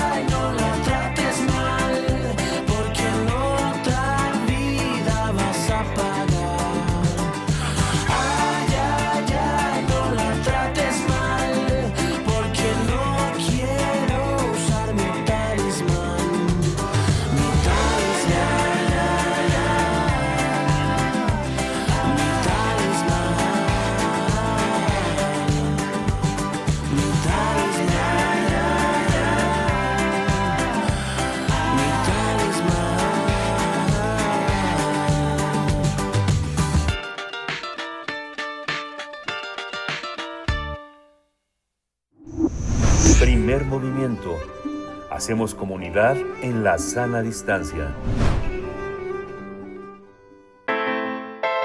Nota Internacional. Tras la aprobación del presupuesto de egresos de la Federación 2023, el Centro de Investigación Económica y Presupuestaria, el CIEP, analizó los cambios que los diputados federales realizaron a la propuesta del Poder Ejecutivo para el ejercicio fiscal del próximo año. Mediante el estudio Presupuesto de egresos de la Federación 2023, reasignaciones de recursos aprobados, los expertos del CIEP señalan que los legisladores avalaron reasignaciones presupuestarias por más de 7 mil millones de pesos, de los cuales más de 4 mil millones se redujeron al Instituto Nacional Electoral, por lo que fue el ramo más afectado en la discusión parlamentaria. El programa con mayor reasignación fue la pensión para el bienestar de las personas adultas mayores, al superar los 3 mil millones de pesos, mientras que 2.500 millones se van a dirigir a la pensión para el bienestar de las personas con discapacidad permanente. De acuerdo con el CIEP, estas reasignaciones acentúan la falta de perspectiva de equidad intergeneracional para los ejercicios para el ejercicio fiscal 2023 y evidencian que no se han tomado no se tomaron en cuenta las soluciones de ampliación de recursos para salud y educación, principalmente enfocados en la infancia. Vamos a realizar un análisis de los cambios en la Cámara de Diputados al presupuesto de egresos de la Federación 2023. Nos acompaña Mireya Mondragón Cervantes. Ella coordina gasto público en el CIEP. Mireya Mondragón, bienvenida. Buenos días. Hola, ¿qué tal? Buenos días. Gracias, Mireya Mondragón. Bienvenida a Primer Movimiento. Bueno, pues cuéntanos en, en, en lo general cuál es el aumento del presupuesto eh, en términos en términos totales, digamos, con respecto al año anterior. Cuéntanos un poco para entender cómo viene cómo viene este presupuesto en lo general. Eh, sí, claro. Pues mira, eh, comienzo platicándoles que eh, en el gasto neto total que se aprobó para 2023 no se observaron cambios respecto al proyecto de presupuesto de egresos, eh, por lo que este asciende a 8.3 billones de pesos. Esta cifra es 11.6% mayor que el presupuesto que se aprobó para 2022. Eh, sin embargo, como ya lo comentaban, eh, el presupuesto de egresos de la Federación 2023 presenta reasignaciones presupuestarias entre ramos que fueran estas modificaciones que se hicieron a la propuesta del Poder Ejecutivo. Y bueno, el monto total reasignado es de 7.437.5 millones de pesos. Y bueno, eh, como lo comentaban también, eh, estos recursos provienen eh, principalmente de disminuciones a los ramos autónomos y se dirigen principalmente a la Secretaría de Bienestar. Es, es, es, interesante porque, bueno, si uno ve las políticas, entre comillas, de ahorro que se tuvieron en el 2021, esas políticas eh, no, no fueron ni como subejercicios ni tampoco fueron como desviaciones del presupuesto, sino que hubo otras modalidades en las que ese presupuesto, digamos, se convirtió como en una especie de guardadito para gasto social.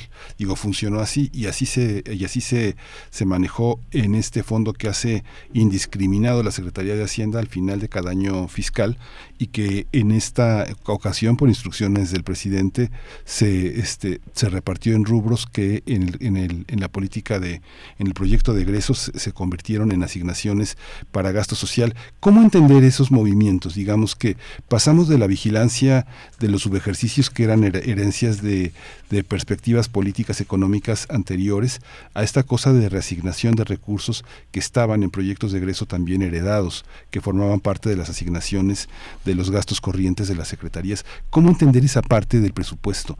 Porque parece que no se le dio a alguien y que se le dio mucho a otro. Digamos, parece una, una, una cuenta como muy doméstica, pero no es nada doméstica, es una cuenta legal, ¿no? Eh, así es. Eh, primero, eh, déjame te platico un poco eh, específicamente sobre las disminuciones a la propuesta de, de presupuesto. El principal, eh, la principal disminución se vio en el presupuesto para, para el INE. El 70.2% de las resignaciones vienen de, de este ramo. Eh, el segundo ramo que se vio más afectado fue el Consejo de la Judicatura Federal. Eh, el 30% eh, de, de las, el monto reasignado eh, proviene de este ramo. Y bueno, el resto de las reasignaciones, que ya son un poco más pequeñas, eh, provienen de otros ramos autónomos que son la Cámara de Diputados, la Cámara de Senadores, también está la Auditoría Superior de la Federación, la Suprema Corte de Justicia de la Nación, eh, también se encuentran recortes en el Tribunal Electoral del Poder Judicial de la Federación, la Comisión Federal de Competencia Económica, el Instituto Nacional de Transparencia, Acceso a la Información y Protección de Datos Personales y el Instituto Federal de Comunicaciones. Entonces, eh, estas eh, reasignaciones em, la disminución al presupuesto de, de estos ramos eh, se justifica eh, diciendo que no requieren el presupuesto que ellos solicitaron dentro del dentro de la propuesta del Poder Ejecutivo. Entonces, eh, al hacer estas disminuciones, se justifica de esta manera y se menciona que, eh, que aún con estas disminuciones de su presupuesto, los ramos autónomos eh, serían capaces de cumplir sus, obligaciones y sus facultades.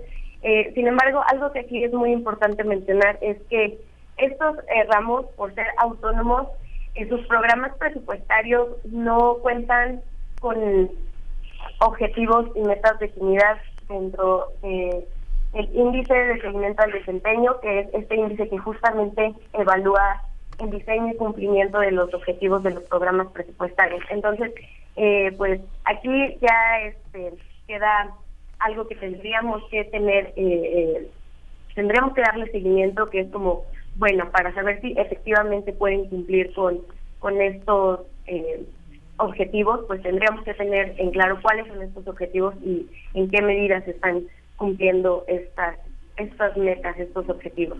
Y bueno, ya pasando eh, a las reasignaciones de, de este monto que se modificó, eh, bueno, el 85.3% de, de las reasignaciones son destinadas a la Secretaría de Bienestar. Específicamente, estas se destinan a las pensiones para las personas adultas mayores y pensiones para las personas con discapacidad permanente. Y efectivamente, este gasto, eh, si, si nos vamos a cuál es su función dentro del presupuesto, pertenecen a funciones de protección social.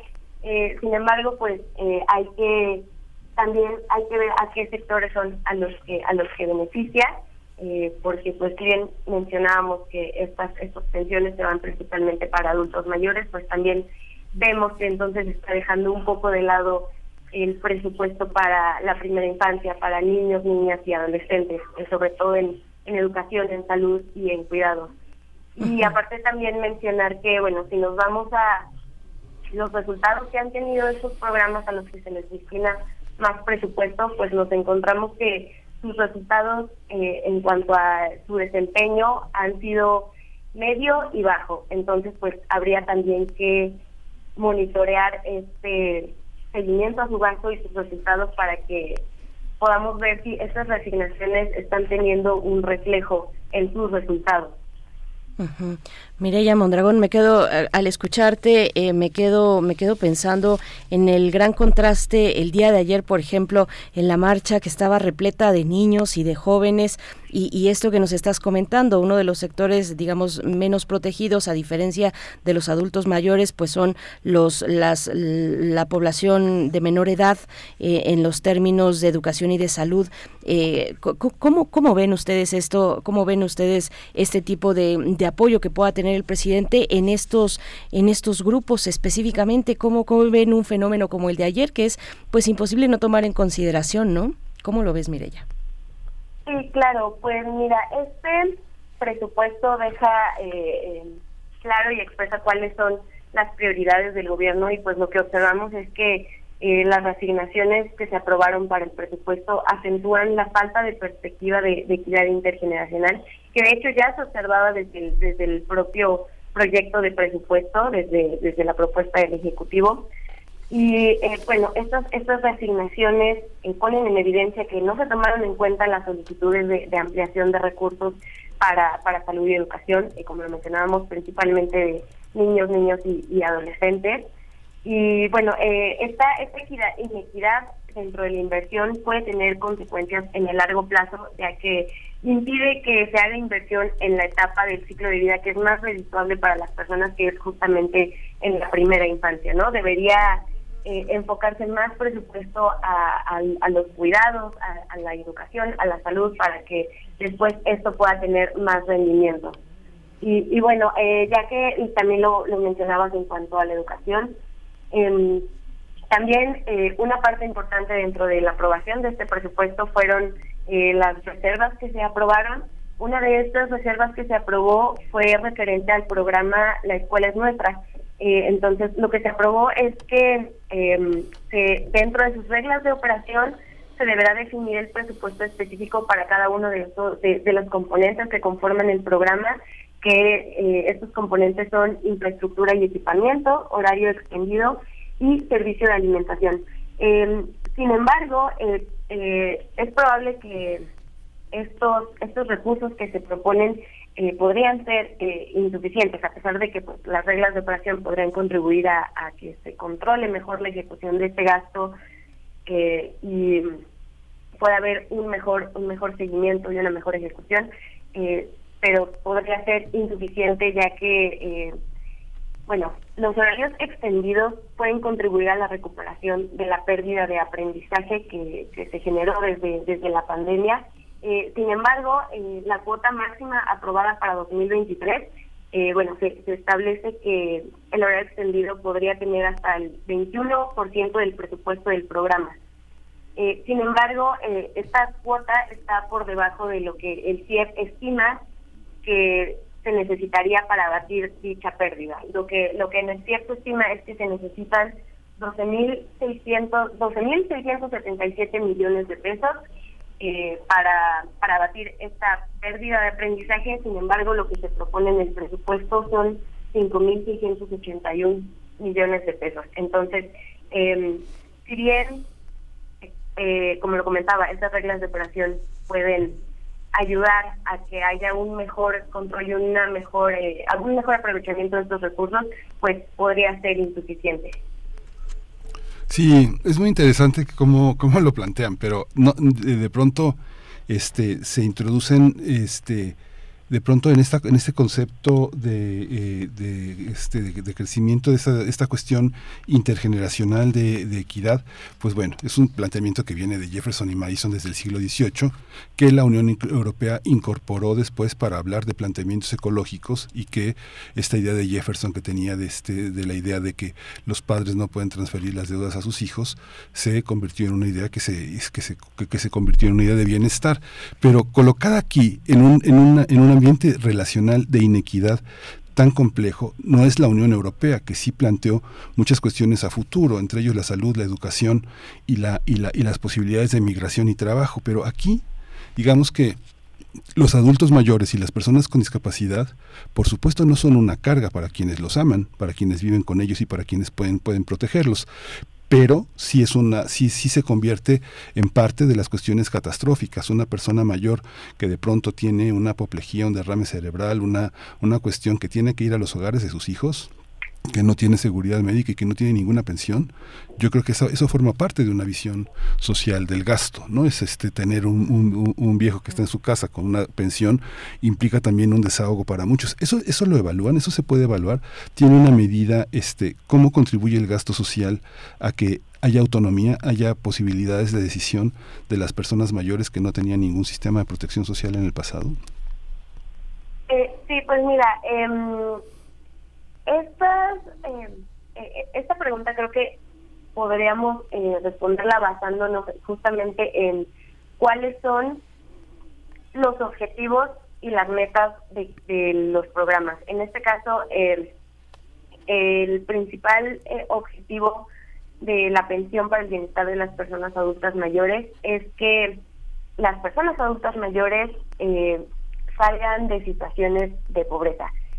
Sin embargo, eh, esto lo que nos dice es que únicamente, y es el, de lo que se trata el programa, son transferencias monetarias a las personas adultas mayores eh, y también aplica con las personas eh, con, dis con discapacidad permanente. Si bien eh, estas transferencias monetarias pueden ser un alivio eh, tanto para estas personas como para eh, las personas que, que conviven con, con ellas, no proporciona eh, eh, por ejemplo, en, en, el, en el ejemplo que, que acabas de mencionar, mm, no hay algo que nos garantice que, por ejemplo, ese, ese dinero se vaya a eh, atención médica o a alguna residencia para, eh, para el cuidado de las personas adultas mayores. Entonces, eh, aquí me gustaría mencionar algo muy, muy importante que es la necesidad de un sistema nacional de cuidado. Y esto eh, no es únicamente para eh, la primera infancia, para la niñez, sino también para las personas adultas mayores y las personas con discapacidad. porque dentro de la población hay diversas personas que requieren diversos cuidados en específico y es necesario que, que, se atienda porque estos problemas no son eh, solamente pertenecientes a, a la esfera privada, a la esfera familiar, sino que esto es un problema público y que debería también de atender eh, un presupuesto público. Sin embargo, pues, en este presupuesto no no se ve reflejado.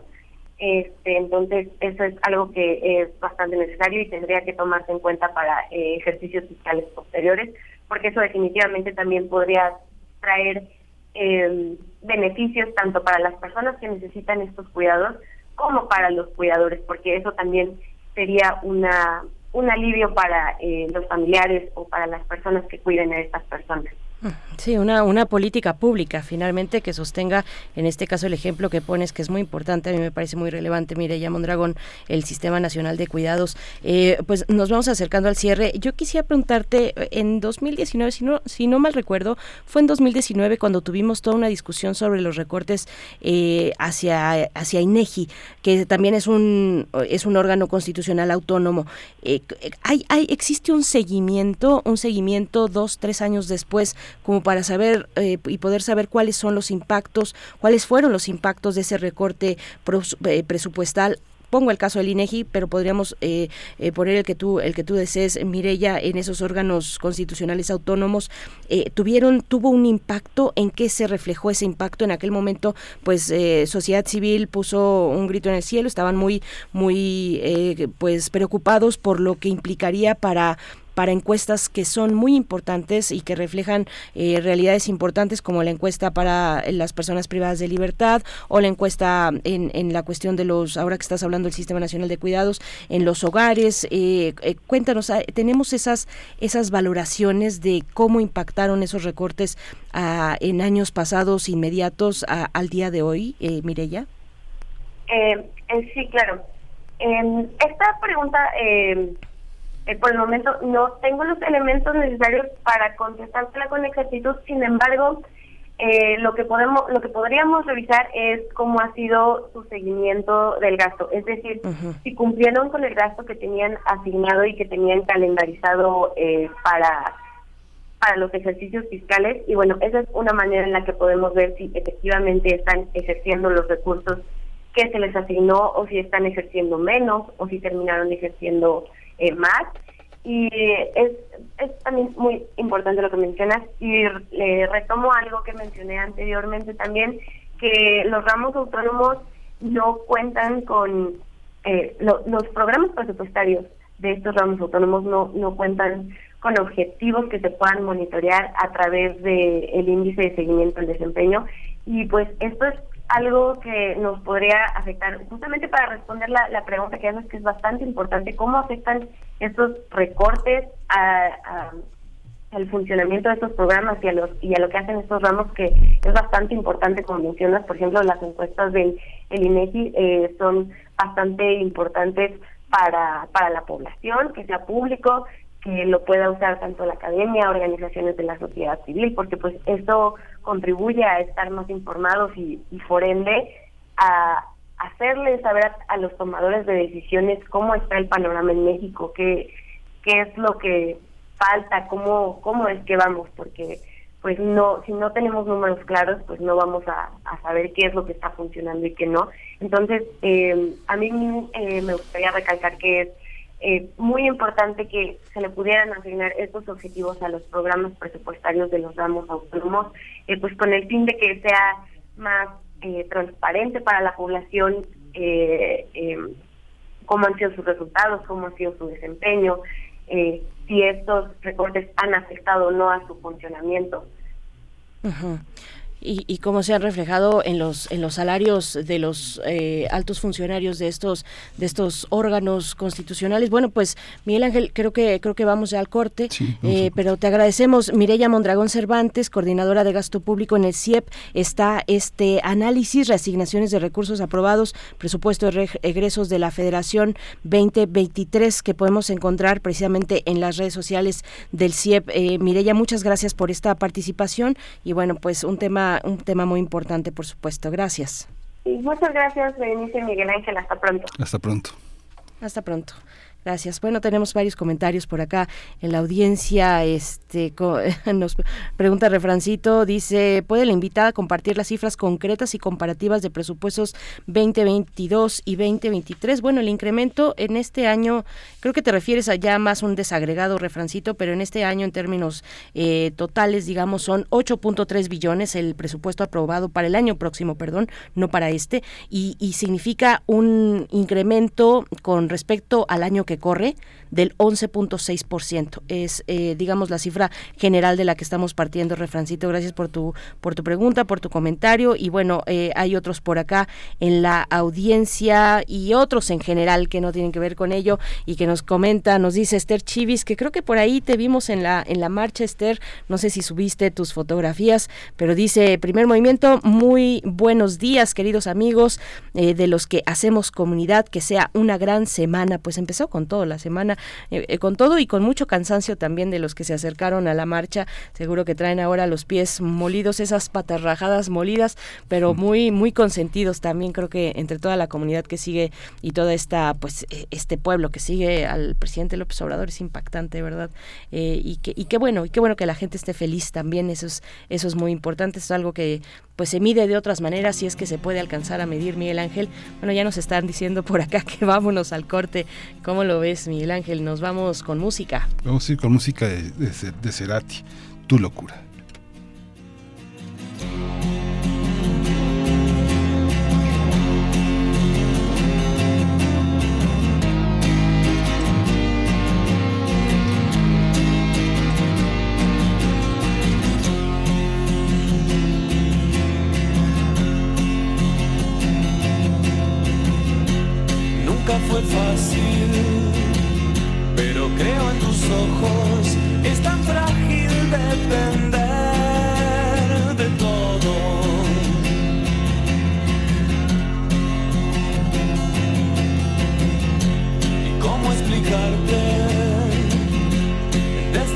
Desde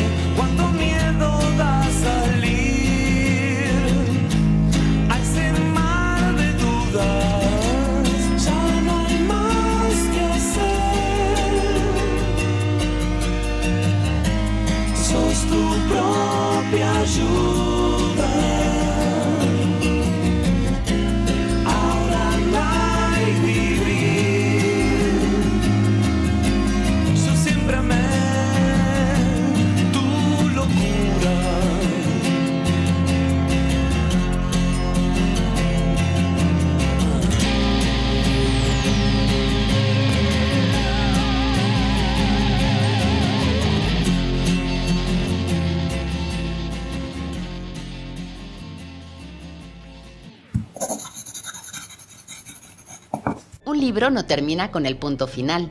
No es solo la escritura y la corrección. Hay mucho más que un proceso creativo o un arranque de inspiración. Las palabras encierran conocimiento y cultura, pero también gustos y texturas. Los invitamos a probar los sabores y los saberes del lenguaje. Eso, todo eso, es lo que saben las palabras.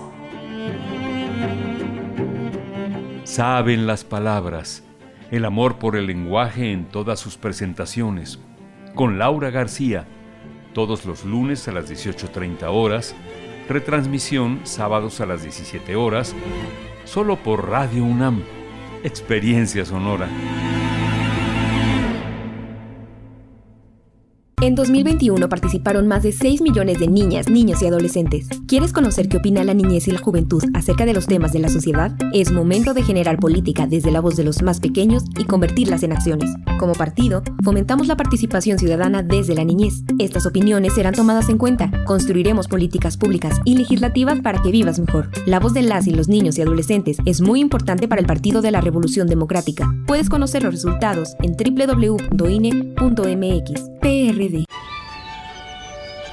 En esta temporada de frentes fríos, hay cambios bruscos de temperatura, lluvia, vientos, heladas, nieve e inundaciones. Con frente frío no me confío, por eso siempre escucho el pronóstico del tiempo. Abrígate bien para reducir el riesgo de enfermedades respiratorias. Con la Conagua y el Servicio Meteorológico Nacional estamos prevenidos. Gobierno de México. Escritores, lectores, editores, intercambio de ideas. Todo esto en un espacio dedicado a la literatura. Feria Internacional del Libro de Guadalajara 2022.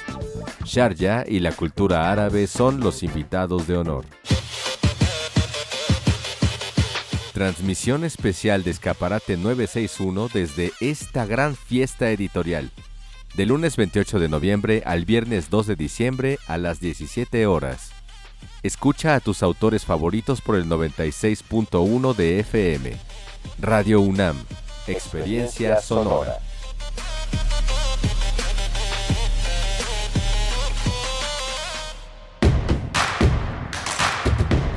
Síguenos en redes sociales. Encuéntranos en Facebook como Primer Movimiento y en Twitter como arroba PMovimiento. Hagamos comunidad.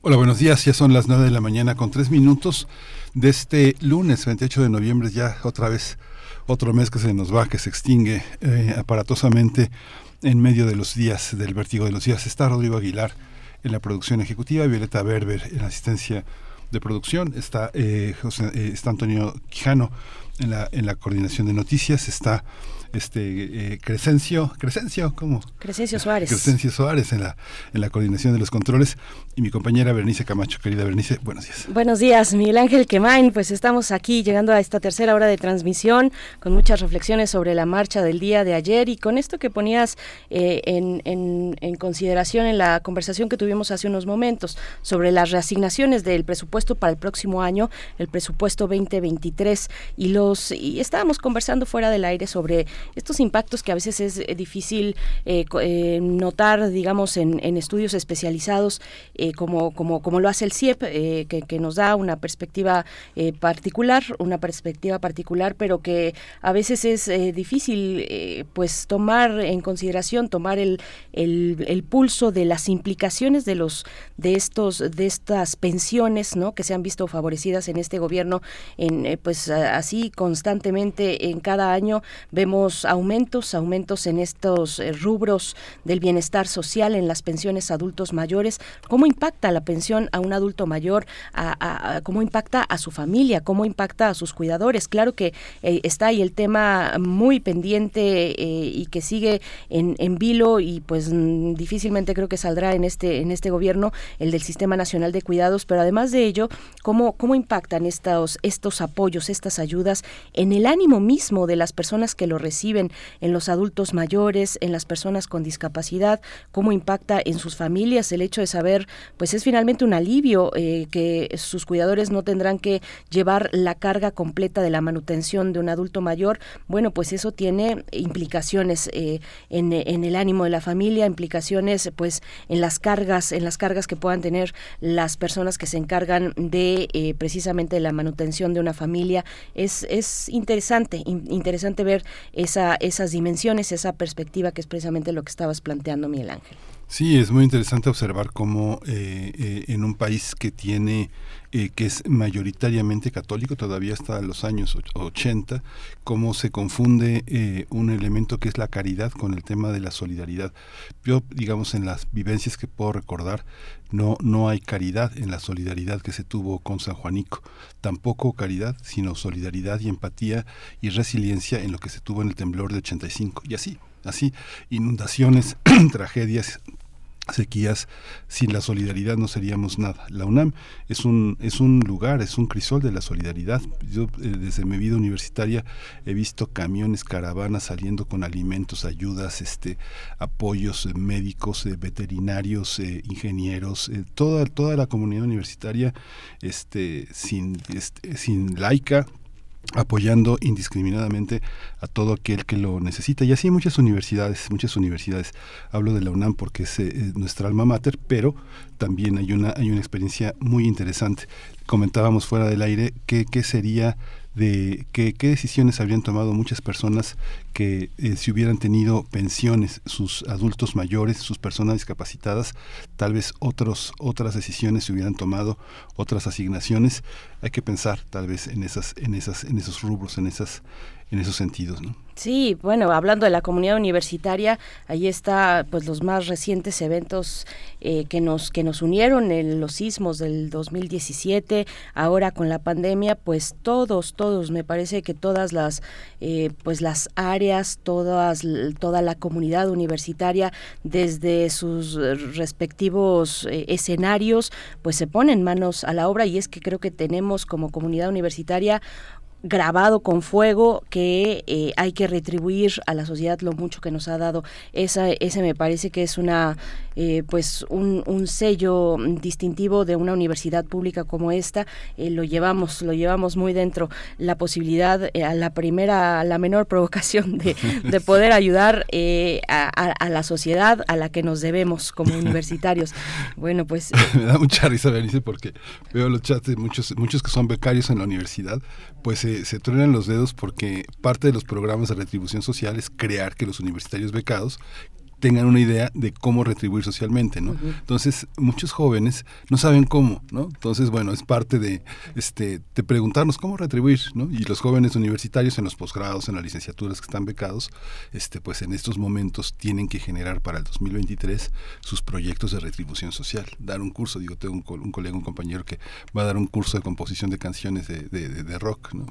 bueno, cada quien en lo que le toca, zapatero a tu zapato, dirían por ahí, pues sí, hay que, hay que retribuirle a la sociedad lo, lo tanto, la riqueza tanto que nos ha dado eh, a través de esta universidad. Y, bueno, pues ahí está esta discusión y también las cuestiones y las reflexiones en torno a la marcha del día de ayer. Eh, tú estuviste por ahí, Miguel Ángel, yo, yo no fui, yo no fui la verdad, pero lo seguí con mucha emoción, la seguí eh, con mucha emoción de, pues no necesariamente de, del presidente y de la 4T y de Morena, pero sí, por supuesto, de la que se acercó con tanta alegría, con tanto compromiso. Tú lo decías temprano, Miguel Ángel, por, muy desorientado que estuviera la persona a la que estaban entrevistando los medios el día de ayer, por muy desorientado, eh, pues eh, sabía, sabía muy bien que había una causa, una causa eh, que impulsaba su presencia con, con, toda voluntad. pues sí, se hablaba de acarreados, ahí este, pues los medios, medios más bien corporativos, la, la oposición hablando de acarreados, fue uno de los temas que no soltaron el día de ayer, pero bueno, es que de verdad, o sea, en las entrevistas a las personas muy emocionadas, muy convencidas, con voluntad de asistir, con verdadera voluntad de asistir. Yo no encontré, en realidad, de, y miren que sí revisé y estuve desde antes de las 9 de la mañana y hasta el cierre y toda todo el día prácticamente dando seguimiento a los medios y no encontré a ver, que nos compartan si alguien la tiene por ahí, eh, alguna entrevista de algún eh, asistente a la marcha que no tuviera idea o que fuera más bien porque eh, pues en su trabajo lo estaban, que, que, no tuviera convicción, más allá de que en su trabajo le dijeran vámonos o no, nos organizamos o no, que no tuviera convicción de asistir, verdadera y profunda convicción. Yo eso no lo noté, no lo noté en, en digamos, en la generalidad, puede haber por ahí uno, uno que otro, pero en la generalidad yo lo que sí percibí fue una gran emoción por acompañar un proyecto que pues lo que pude ver es que la gente ha hecho propio ese proyecto, que no es el proyecto nada más de un político eh, que tiene gran popularidad, sino que la gente se ha apropiado y ha hecho suyo el proyecto de la Cuarta Transformación. Muchos señores y, señoras, eh, adultos mayores, eh, pues decían, es que este es el gobierno que yo esperé durante toda mi vida, un gobierno que, eh, que, que, desde el poder nos tomara, nos tomara en cuenta y nos hiciera copartícipes. Bueno, pues eso fue lo que yo, lo que yo vi, lo que yo encontré. Cuéntenos ustedes qué es lo que percibieron, cuéntenos en redes sociales cómo les fue, si es que fueron a la marcha y si están en desacuerdo con la marcha también, coméntenos, eh, porque pues uno también piensa, bueno, pues hay, hay mucho ego, mucho ego en un político como este, pero bueno, pues es, está cosechando Andrés Manuel lo que ha eh, sembrado a lo largo de, de, tres décadas, ¿no? De tres décadas, yo creo, por ahí. Y es muy interesante lo que comentas porque tú dices, no pero la seguí. Pero es que todos estábamos igual, todos estábamos siguiéndola como tú, en los lugares donde estábamos, porque sabíamos que en los lugares donde estábamos no podíamos ver todo, ¿no? Era una pequeña parte y no había otra más que seguirla en redes sociales todo el tiempo, ¿no?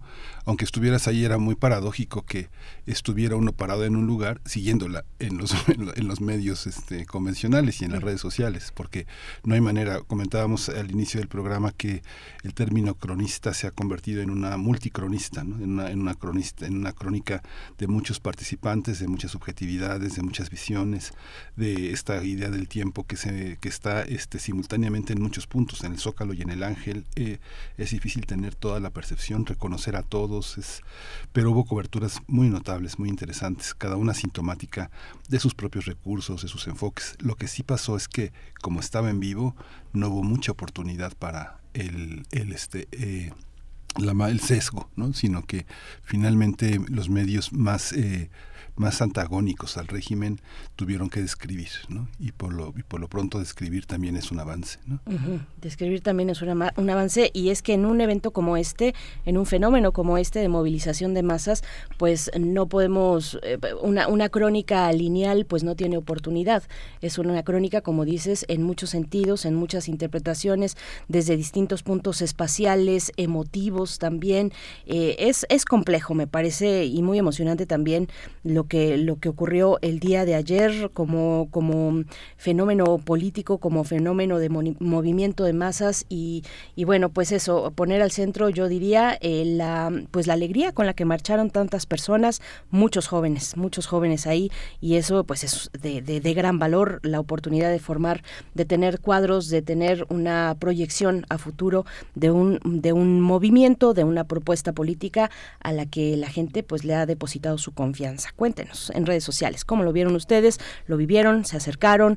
Eh, ¿Lo siguieron desde algún medio en particular? Eh, dice eh, refrancito nos comenta, dice, en el comentario de Berenice, dice, mi mamá viuda recibe el apoyo con todo y que está pensionada, pero mi padre era de salario medio bajo, mi abuela que murió eh, en que murió a los 101 años recibía su apoyo, mi tía viuda sin pensión actualmente recibe su pensión, así que por vida básica no sufren más, así que por vida básica no sufren más, es lo que nos comenta Refrancito, pues bueno, eh, estamos recibiendo esos comentarios en nuestras redes sociales, arroba PMovimiento en Twitter, Primer Movimiento UNAM en Facebook. Viene la poesía necesaria a continuación y después en la mesa del día una, eh, una oportunidad de acercarnos a la película de Ainhoa Rodríguez, eh, Destello Bravío, que tiene que ver también con los adultos mayores, con los adultos mayores de un pueblo en España, un pueblo eh, pues sus tradiciones y también el abandono de muchos jóvenes eh, pues migrando, muchos jóvenes atendiendo su vida profesional y mientras tanto en el pueblo pues se quedan los más los más grandes. Vamos a, a tener precisamente la oportunidad de conversar con Adam Salinas Alberdi, distribuidor y promotor cinematográfico, que nos hablará de Destello Bravío para la mesa de este día Miguel Ángel. Sí, justamente. Y vamos a tener esta, esta, hoy no tenemos la presencia de Clementine Equivo, está en la Feria del Libro de Guadalajara, ya Benito Taibo nos comentó cuál es la dinámica en esta semana de feria, en esta inauguración que tuvo lugar el fin de semana y, bueno, esperemos que Clementine Equivo nos traiga muchas buenas nuevas de, de la feria. Siempre llegan publicaciones eh, muy interesantes que a veces solo ven la luz en papel y que por eso es importante ir a las ferias, porque hay muchas cosas que tienen pequeños tirajes y que solo están en papel.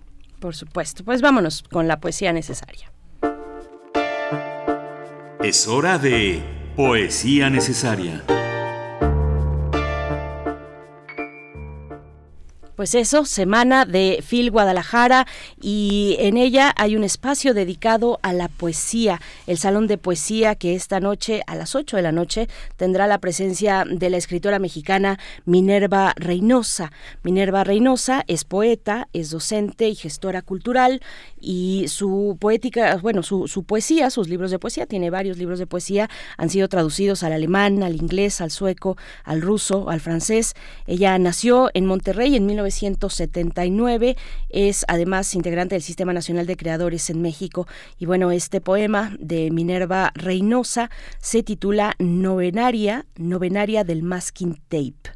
Novenaria del Masking Tape es el título de este poema. Y bueno, si van a, a la fila esta noche, no olviden pasarse, pasearse por el salón de poesía que siempre, pues siempre tiene, nos da oportunidades muy interesantes de compartir con las y los poetas, eh, de, de, tener una muestra de su trabajo y hacer eh, pues un, momento de comunidad en torno a la poesía. Es muy bello. Yo creo que es de mis actividades favoritas, de mis lugares favoritos dentro de la FIL Guadalajara, el Salón de Poesía. Así es que vamos con esto que se titula Novenaria del Masking Tape.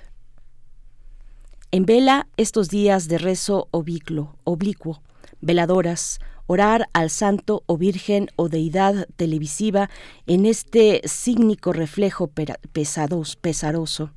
En vela y veladoras el sitio en mis rodillas cuantifica la humedad no de mi vientre sino de mi tórax, vómito de lucha amarga ante esta fársica leyenda de dieta tibia y leches magras. Días de guardar y veladoras, con posturas, la vela encendida toda y yo escindida ante el desfalco cancerígeno de mi hambre en furias. La boca con resano de canela huele amargo, circunstancialidades, apócope en cinta gruesa y en cintura, porque estoy gruesa y nada breve.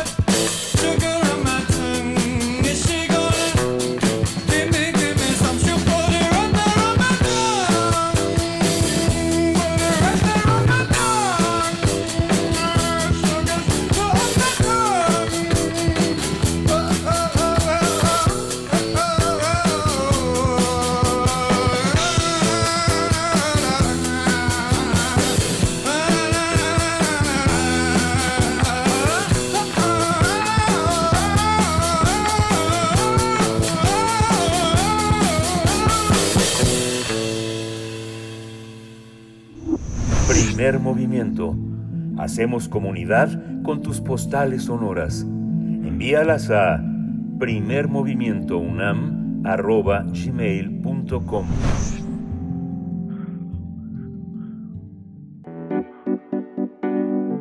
La mesa del día. Destello Bravío es una película que se estrenó en 2021, que fue producida, dirigida y escrita por la directora española Ainhoa Rodríguez.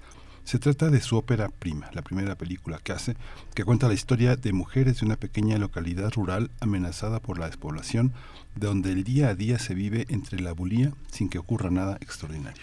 Es en ese ambiente que surge un profundo deseo de experiencias liberadoras que le haga reencontrarse con el lugar donde creen que fueron felices y soñaron en serlo.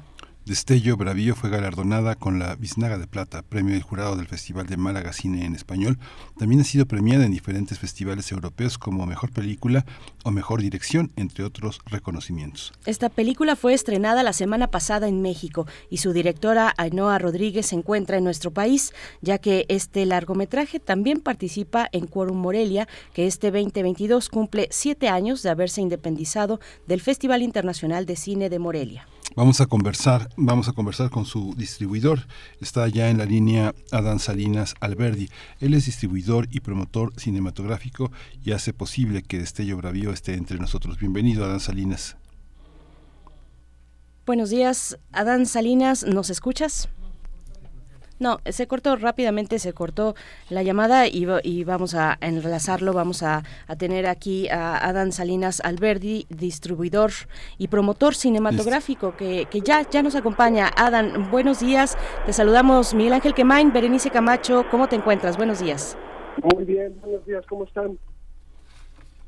Muy bien, Adán, muchas gracias. Estamos este eh, en, esta, en este estreno de una directora que es su ópera prima y que viene a, que se estrene en México una película que tiene que ver mucho con, con nosotros porque el espacio el espacio eh, de que aborda Ainhoa Rodríguez es un espacio rural es un espacio de personas que han vivido muchos años que ahora son mayores y que y que rememoran su presente en función de un pasado que estaba lleno de ilusiones y ahora lleno de, de, preguntas.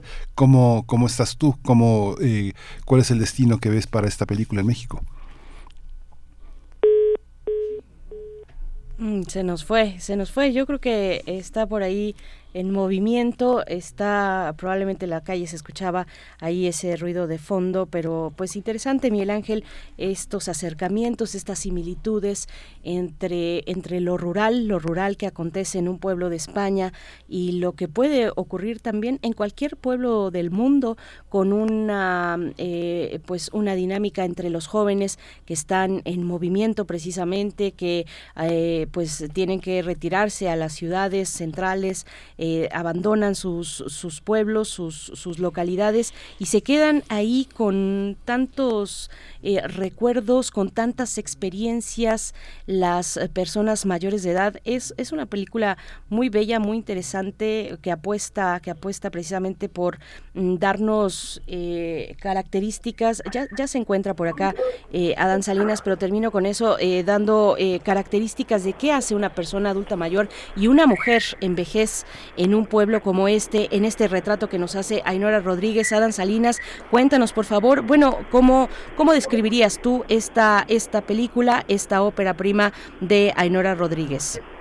Hola, muchísimas gracias por el espacio. Eh, pues la película retrata la vida rural de la Extremadura, de la, de la España rural, ¿no? De, en concreto eh, del sur, español. Eh, sí, español y pues un poco la la monotonía, la frustración, los deseos reprimidos de mujeres de la tercera edad, que un poco son personajes que no están retratados en la en las en las películas convencionales.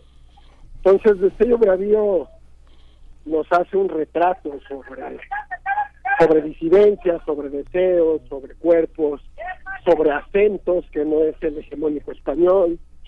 Entonces es, un, es una película que le ha ido bastante bien en la en, la, en los festivales de arte, eh, estuvo aquí en Ficunam, en Mix Género, eh, estrenó en Rotterdam, y, y, y lo que se ha celebrado mucho de la película es esa, es esa intención que tiene de mostrar lo invisible, ¿no? Lo que casi no se ve, lo que casi no se representa. Es muy curioso porque los festivales donde ha sido premiada es donde hay una, una gran población adulta mayor y una población muy olvidada. No sé, pienso en Tarragona, en Gijón, pienso eh, incluso en una ciudad que parece cosmopolita pero que tiene bastantes eh, este, retirados, que es Toulouse, este, Burgas, eh, eh, el, Festival de Cine de Urense, también eh, este, la, la comunidad Urense también es muy, muy, muy pequeña y olvidada. Pues Málaga ni se diga. Este, pero es- eh, te hago ese señalamiento porque me parece que de pronto el cine llega a recordarnos lo que somos, a lugares donde este es importante que el cine se convierta en un espejo de nosotros mismos. ¿Tú lo verías así? Sí, yo creo que la mayoría del cine hegemónico es un cine que representa eh, cuerpos jóvenes, historias inmaduras, de, de, de amor imperfecto, de amor inmaduro, ¿no? Y me parece que debemos de ver cine más maduro, que represente nuestras edades, otros cuerpos. Adán, háblanos de la directora, de Ainhoa Rodríguez. Esta es su ópera prima, es, es su primera película y paradójicamente eh, cuenta la historia de estas mujeres que están en la, en la última etapa de su vida. Eh, háblanos de la directora, por favor, danos un poquito la reseña de, de, de- de esta directora que está ahora visitando nuestro país. Pues mira, la- ella es española, está ahorita de visita en México gracias al apoyo del Centro Cultural de España y y este pues ella tiene tiene este eh, pues una agenda que ya está un poco llena porque ahorita mismo eh, tenemos que ir a Morelia a presentar en el Festival Quorum Est- estamos en, en cómo se llama en gira de la película la película está en Tijuana está en salas ahorita en, Ciudad de México este el la Cineteca Nacional Cine Tonalá Cinemex Insurgente Cinemex Reforma entonces eh, pues ahí la pueden ver la película Ujú, ujú. Sí, decir, bueno, solamente además eh, comentar que, que la directora tiene 39 años, estudió en la Universidad Complutense de Madrid, es, es, eh, por supuesto cineasta, productora, guionista y nos trae este material pues muy interesante para el público mexicano, Miguel Ángel. Sí, en esta parte, Adán, de la distribución, van ahora a un festival alternativo, al Festival de Cine de Morelia. ¿Cómo se coloca esta película? ¿Cómo, ¿Cómo entra en el circuito? ¿Cuáles son las dificultades para poner una película que evidentemente no, no puedo decir que no es comercial, sino que está del otro lado, como, como lo decías al inicio, no está, no está fijada en, en los valores de, de- de moda, en los valores comerciales, sino en otros. ¿Qué dificultad hay de colocarla? ¿Dónde colocarla? ¿Cuáles son las expectativas desde la distribución, Adán? Sí, pues es una película que nos ha, pues no, no está distribuida, por ejemplo, en Cinépolis, pero sí Cinemex la tomó. Afortunadamente la Cineteca Nacional la tomó y con, con ese circuito pues se, se garantiza pues una gran cantidad de público, dado que la Cineteca es una de las mejores salas del país, no con más afluencia y todo. Sin embargo, bueno, el viernes que estrenamos eh, hay una programación de 40 películas al día. Imagínate, en todo un día proyectar 40 películas, pues es una gran competencia, ¿no? Aparte estamos estrenando a la par de Pinocho, ¿no? De Guillermo el Toro, de otras dos estrenos mexicanos. Pero bueno, no nos desalienta eso, o sea, todo bien. Eh, y casi todo el circuito cultural se sumó, ¿no? Te digo, Cine Tonalá, IFAL, eh, la Casa del Cine, Cineteca Monterrey, Tijuana, en, Veracruz, este, Cine, Cinema Gallos, en, en, este, en Mérida. Entonces, bueno, sí tenemos un gran circuito y pues esperamos que le vaya re bien. Ahora, en este festival, se llama Festival Quorum, es como, es como eh, un, un festival que nació dentro de Morelia y, o sea del Festival Internacional de Morelia se separó de este y es un festival especializado en género, sexualidad y feminismo y eh, el director que es este buen aliado nuestro nos este, nos ofreció invitar a Ainhoa y a su productor porque le van a hacer un homenaje este año a- al productor Luis Millarro y pues vino vino desde España, entonces vamos a tener a Ainhoa y al productor en este festival. Mañana, hoy es el estreno y mañana tienen la programación y el homenaje a Luis Guillermo, ¿no? Entonces estamos súper contentos de que pues los los distribuidores y los, los eh, pues la industria cinematográfica esté, esté interesada en, en traer a Ainhoa, ¿no? Sí, eh, eh, Adán, yo, bueno, ahora que te escucho en, en esta posibilidad de colocar la película en, en, en el registro de una mirada feminista, pues yo lo veía así, aunque no todo lo que vemos, eh, eh, en, en- no todas las expresiones culturales que tienen que ver con las mujeres y con su y con sus deseos reprimidos en este caso, que, que además son muy potentes, eh, no todo tiene que inscribirse necesariamente dentro del feminismo, pero, pero sí lo pensaba así, yo lo pensaba así y, y- y será muy interesante escuchar a la, a la directora, eh, saber sus motivaciones, el lugar desde el, desde el cual enmarca una propuesta como esta. Es una película que se toma su tiempo, es una película que no corre, es una, pre- una película que no se apresura. Yo lo encontré como una analogía a, a- a esa etapa última de la vida de una persona, a, a la vejez, a la adultez, eh, muy, muy decantada, muy asentada. Es muy interesante, pero y aún así, a pesar de, de que se toma el tiempo eh, de, explicarse a sí misma, de retratar un contexto, el contexto de este pueblo en Extremadura, a pesar de ello es muy potente y sus personajes traen eh, por dentro una potencia reprimida que es que es muy muy valioso ver a través a través de la pantalla. Eh, Adán, te pregunto pues qué significa para ti como distribuidor, como promotor colocar una una propuesta como esta en un ambiente pues adverso, en una- un ambiente que está invadido por lo comercial y que deja poco espacio, aunque yo creería, ahí paréntesis, creo que cada vez hay mayor espacio en las salas comerciales poquito, no no significativo tal vez, pero pero bueno, cada vez encuentro mayor espacio para para ver propuestas como esta en, en la pantalla de los cines comerciales. ¿Tú cómo lo ves? ¿Cuáles son las batallas que un promotor como tú tiene que librar para colocar materiales tan interesantes como este, eh, Adán? Pues mira, yo creo que yo creo que la la, pues la batalla es dura, ¿no? O sea, es este es una batalla de resistencia y y de- desafortunadamente la pandemia vino a, a pues a robarnos muchos asistentes a las salas de cine, mucha gente se pasó a lo digital, ¿no? Y poco a poco estamos recuperando ese millón cuatrocientos mil de espectadores que hacía la Cineteca previo a la pandemia. Me parece que este año están cerrando como en 800 mil. Entonces, poco a poco vamos eh, regresando. Pero bueno, eh, en concreto sobre el tipo de cine de Ainhoa, el tipo de cine que distribuimos, pues es un cine casi siempre eh, que retrata mucho los derechos humanos, las disidencias sexuales, eh, los feminismos, ¿no? Tanto latinoamericanos como europeos o de otras regiones del mundo, ¿no? Traemos mucho cine argentino, mucho cine sueco, alemán, ¿no? Este, también cine mexicano distribuimos.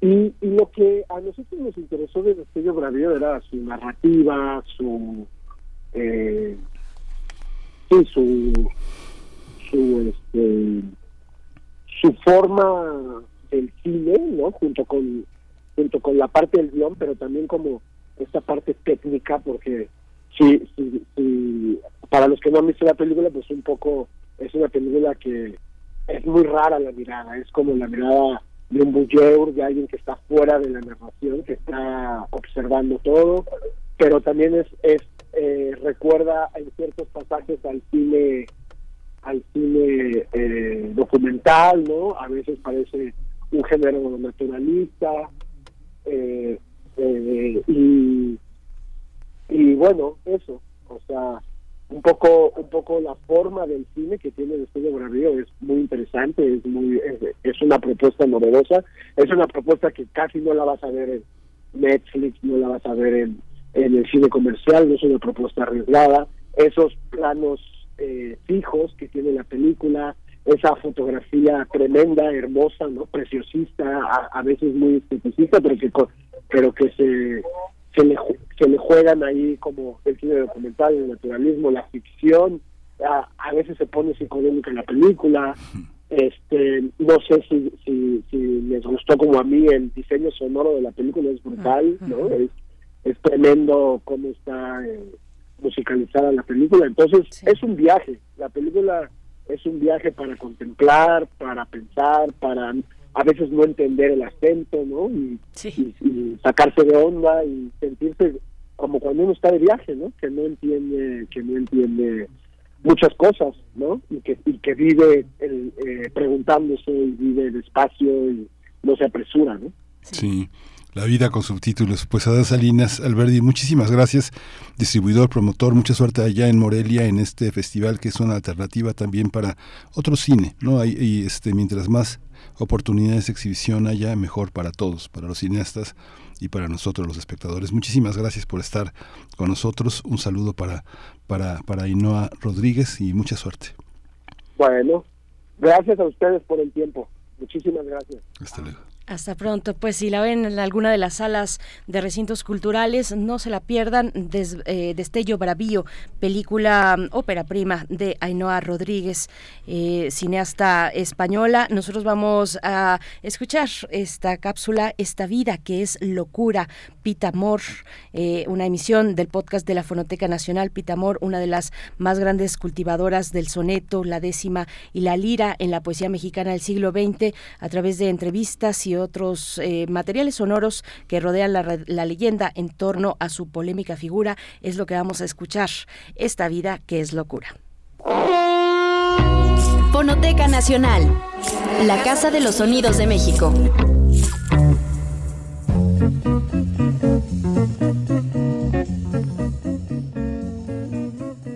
Esta semana en nuestro podcast semanal presentamos Esta vida que es locura.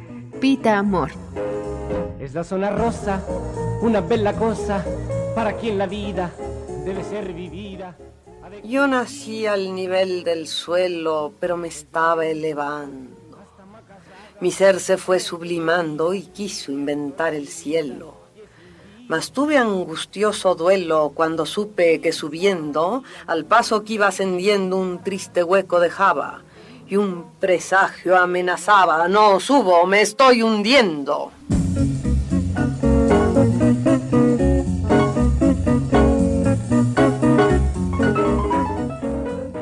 Entre la voluntad de ascenso y el vértigo de la caída, así transcurrió la escritura y también la vida de Guadalupe Teresa Amor Schmidlein, más conocida como Pita Amor, una de las más grandes cultivadoras del soneto, la décima y la lira en la poesía mexicana del siglo XX. Alrededor de su figura se ha construido una leyenda plagada de historias trágicas y polémicas, muchas de las cuales ella misma se encargó de alimentar.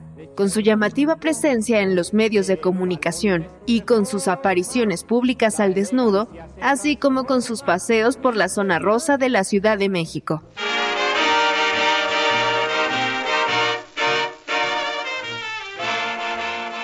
Pita siempre fue dueña de su cuerpo y sin tapujos rompió con las reglas de conducta establecidas. Su presencia no pasaba desapercibida, ya fuera por su gran belleza o por su actitud altanera y despectiva que se fue recrudeciendo a lo largo de los años. Su lírica se materializa en una treintena de libros, donde exploró la angustia existencial, la condición humana y una religiosidad poco ortodoxa, muy ligada a la tradición mística de San Juan de la Cruz. Para recordar a Pita dedicaremos este podcast a hablar de su trayectoria como escritora y como apasionada divulgadora de la poesía en los medios de comunicación, especialmente en la radio. Para mí, todo, todo, absolutamente todo lo que conozco o percibo en la vida es poesía. Yo puedo escribir poesía metafísica, casi diría teológica, filosófica, química, matemática, física, mágica.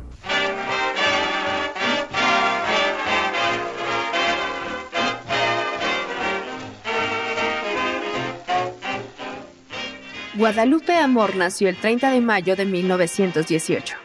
Al interior de una antigua familia de abolengo ligada al régimen porfirista. Se cuenta que sus antepasados eran descendientes directos de don Pelayo, el primer monarca de Asturias. Fue la menor de los siete hijos que tuvo el doctor Emanuel Amor con doña Carolina Schmidlein García Teruel. Cuando Pita nació, su familia había caído en desgracia, pues fue perseguida por los partidarios de la Revolución Mexicana y la Reforma Agraria. Bajo el lema revolucionario Tierra y Libertad, el nuevo gobierno expropió la fortuna de la familia Amor, que desde entonces viviría en una situación económica precaria.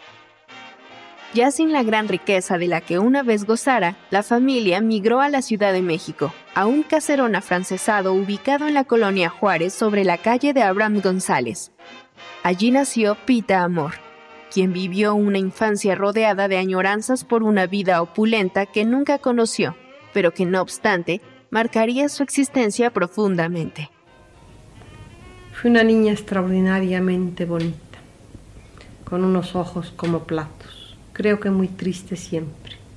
Recuerdo especialmente las navidades.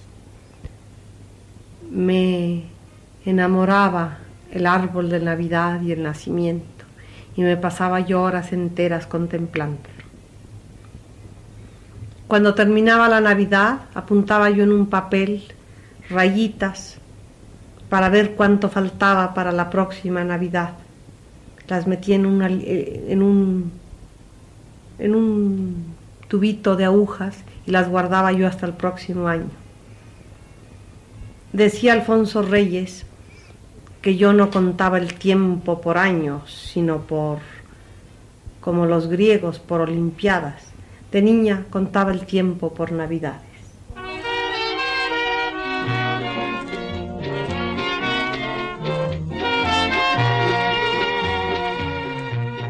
Pita siempre tuvo una inclinación por las artes, de manera que antes de escribir poesía, incursionó como actriz en teatro de exitosas puestas en escena como La esposa constante, ¿En qué piensas?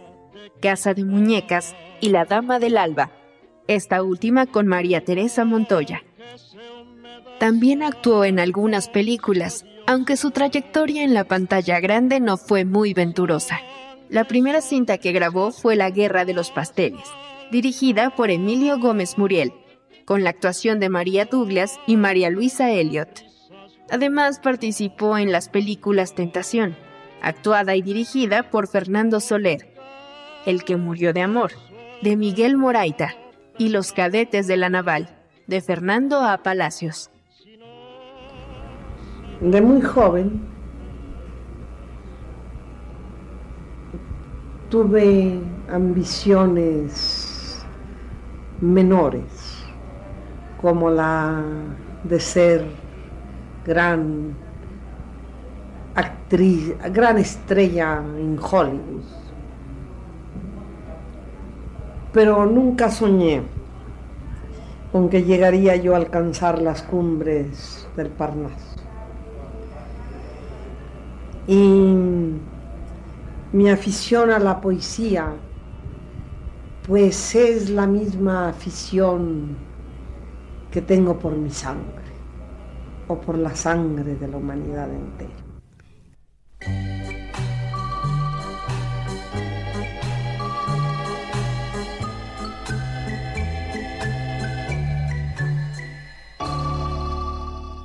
Una de las anécdotas más conocidas acerca de sus inicios en la escritura ocurrió en 1945, durante un ensayo de la obra de teatro Don Gil de las Calzas Verdes, en la que Pita actuaba.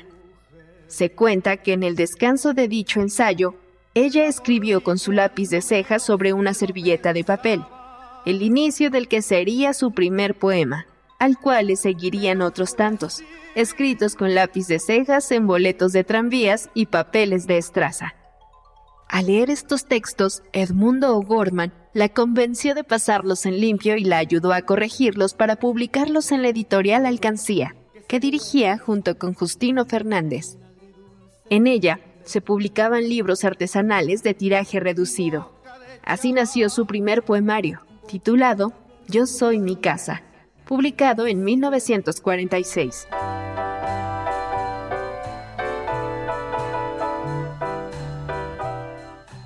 La propia autora ha reconocido que comenzó a escribir a raíz de la muerte de su madre, por lo que resulta muy revelador que en este primer libro, la metáfora de la casa, muy ligada a la imagen materna, sirva de andamiaje temático para articular los 25 textos que lo conforman. Las habitaciones, techos, ventanas o escaleras que aparecen en estos poemas constituyen un cuerpo femenino que funciona como útero, refugio, fortaleza, laberinto, cárcel y también como tumba. Cuando se murió mi madre, a los 27 años. En una casa habitaba que techos blancos tenía, y en ella un ser se moría y su muerte me mataba. A la calle yo salía y aunque techos no miraba, al ser aquel recordaba y su recuerdo me hundía, haciendo que su agonía en muerte se eternizara.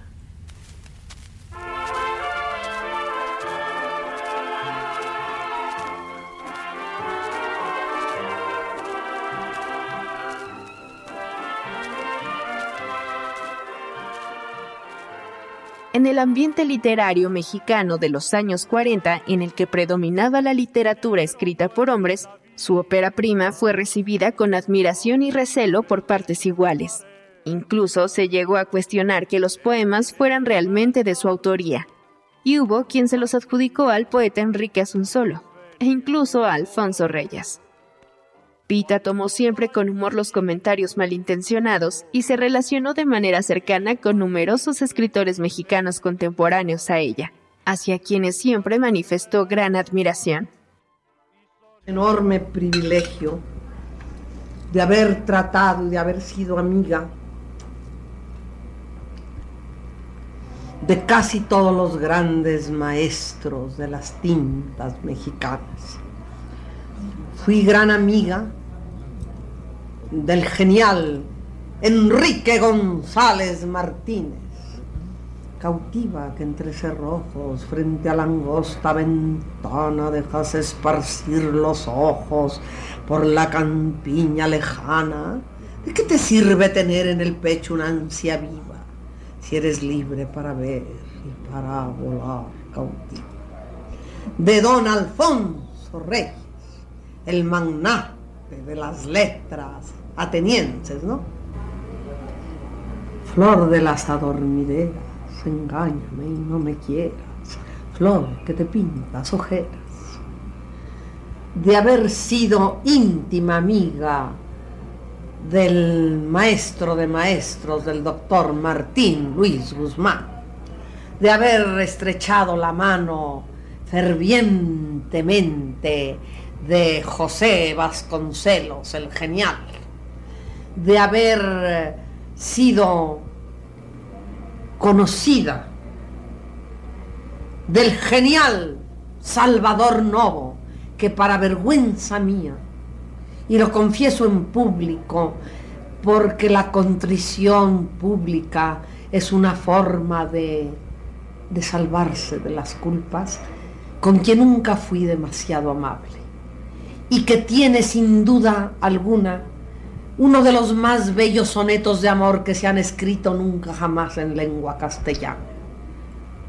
No quiero encontrarte nunca, que estás conmigo y no quiero que despedace tu vida lo que fabrica mi sueño.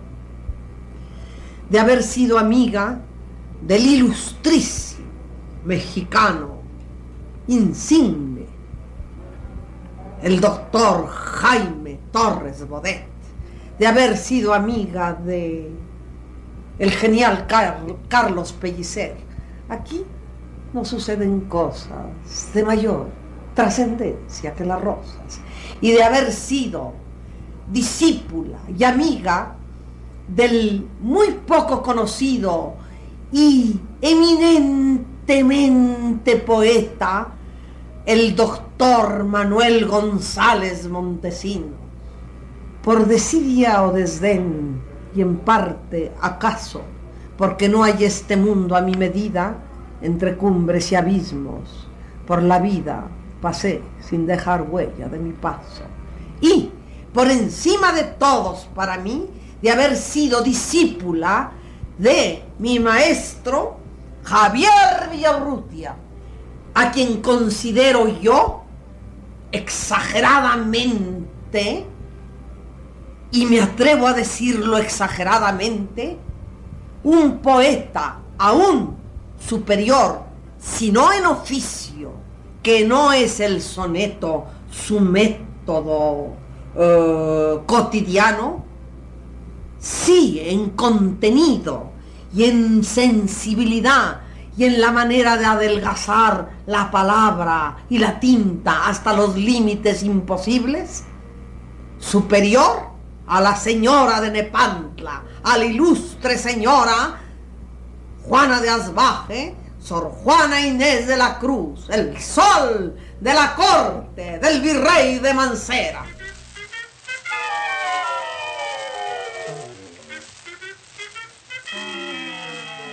Entre sus vínculos con otros escritores, destaca particularmente el que tuvo con Alfonso Reyes, quien siempre reconoció el talento de la poeta y la comparó con las figuras mitológicas del pasado grecolatino, llegando a declarar que su escritura era un caso mitológico.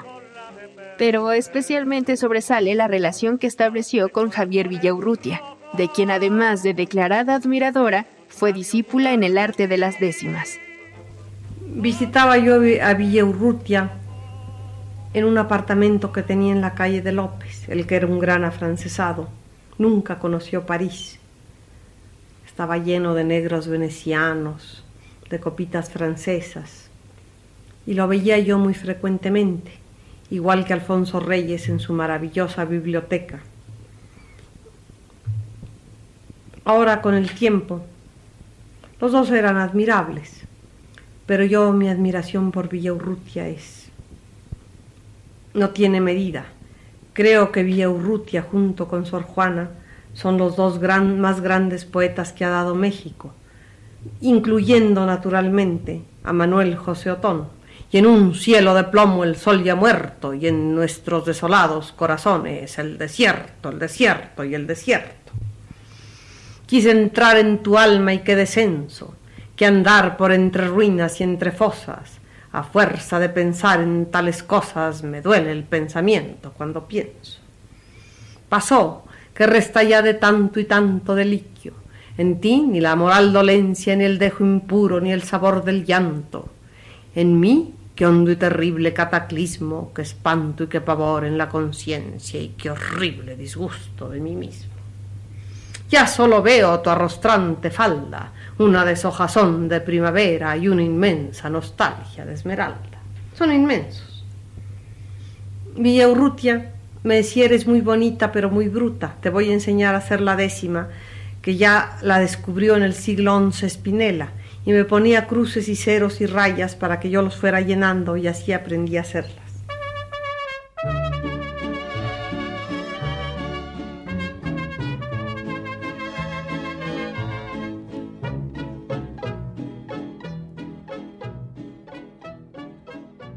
Además de la relación que estableció con sus contemporáneos, Pita siempre reconoció la herencia literaria que recibió de la tradición lírica de los siglos de oro.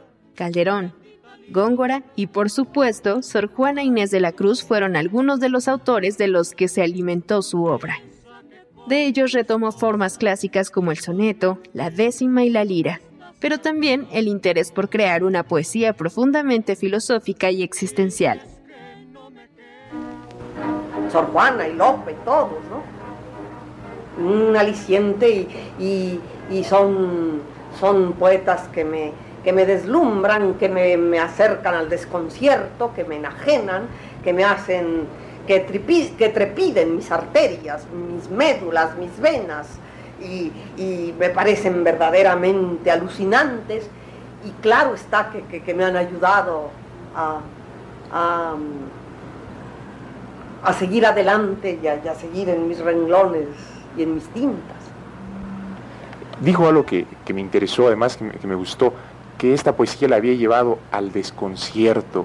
¿Me podría explicar eh, esto que usted Yo dice? Yo creo que hay cosas que no se explican.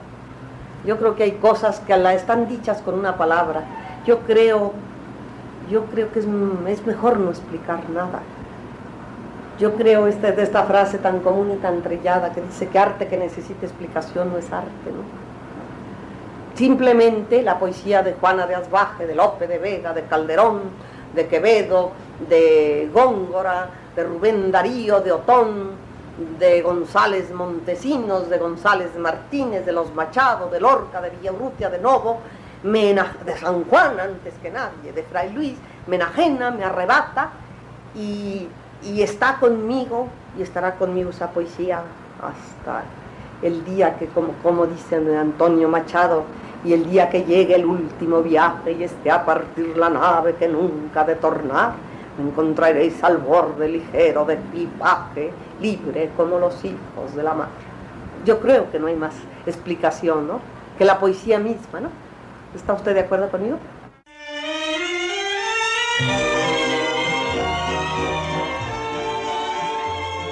En cuanto a su labor en los medios de comunicación, Pita condujo diversas series televisivas y radiofónicas.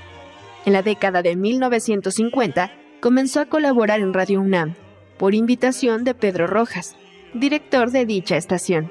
Allí condujo la serie Diálogos con Pita Amor, donde declamaba poemas de los autores que admiraba y algunos más de su propia creación.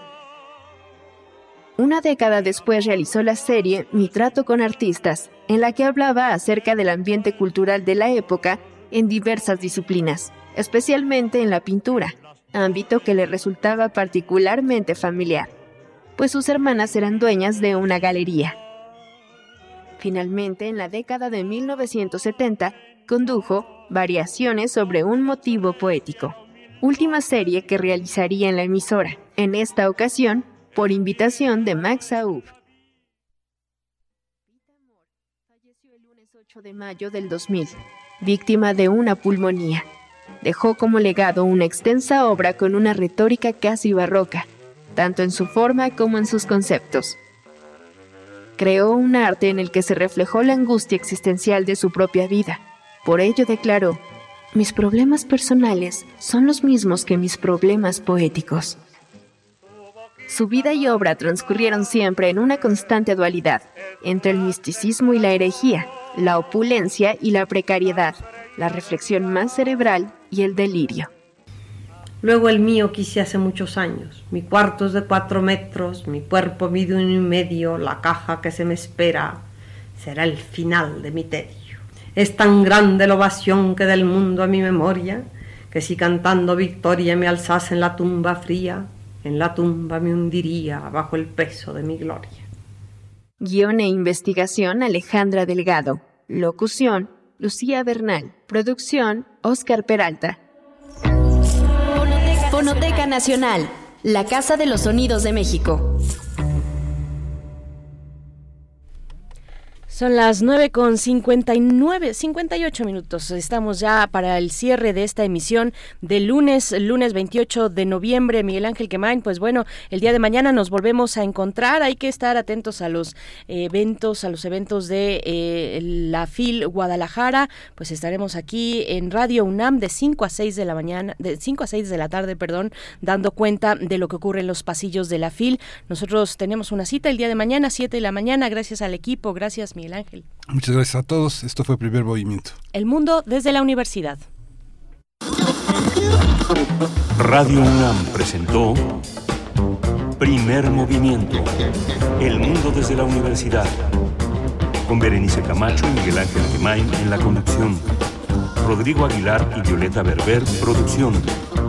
Antonio Quijano y Patricia Zavala, noticias. Miriam Trejo, coordinación de invitados. Tamara Quirós, redes sociales. Arturo González, operación técnica. Locución, Tessa Uribe y Juan Staca. Quédate en sintonía con Radio UNAM. Experiencia sonora.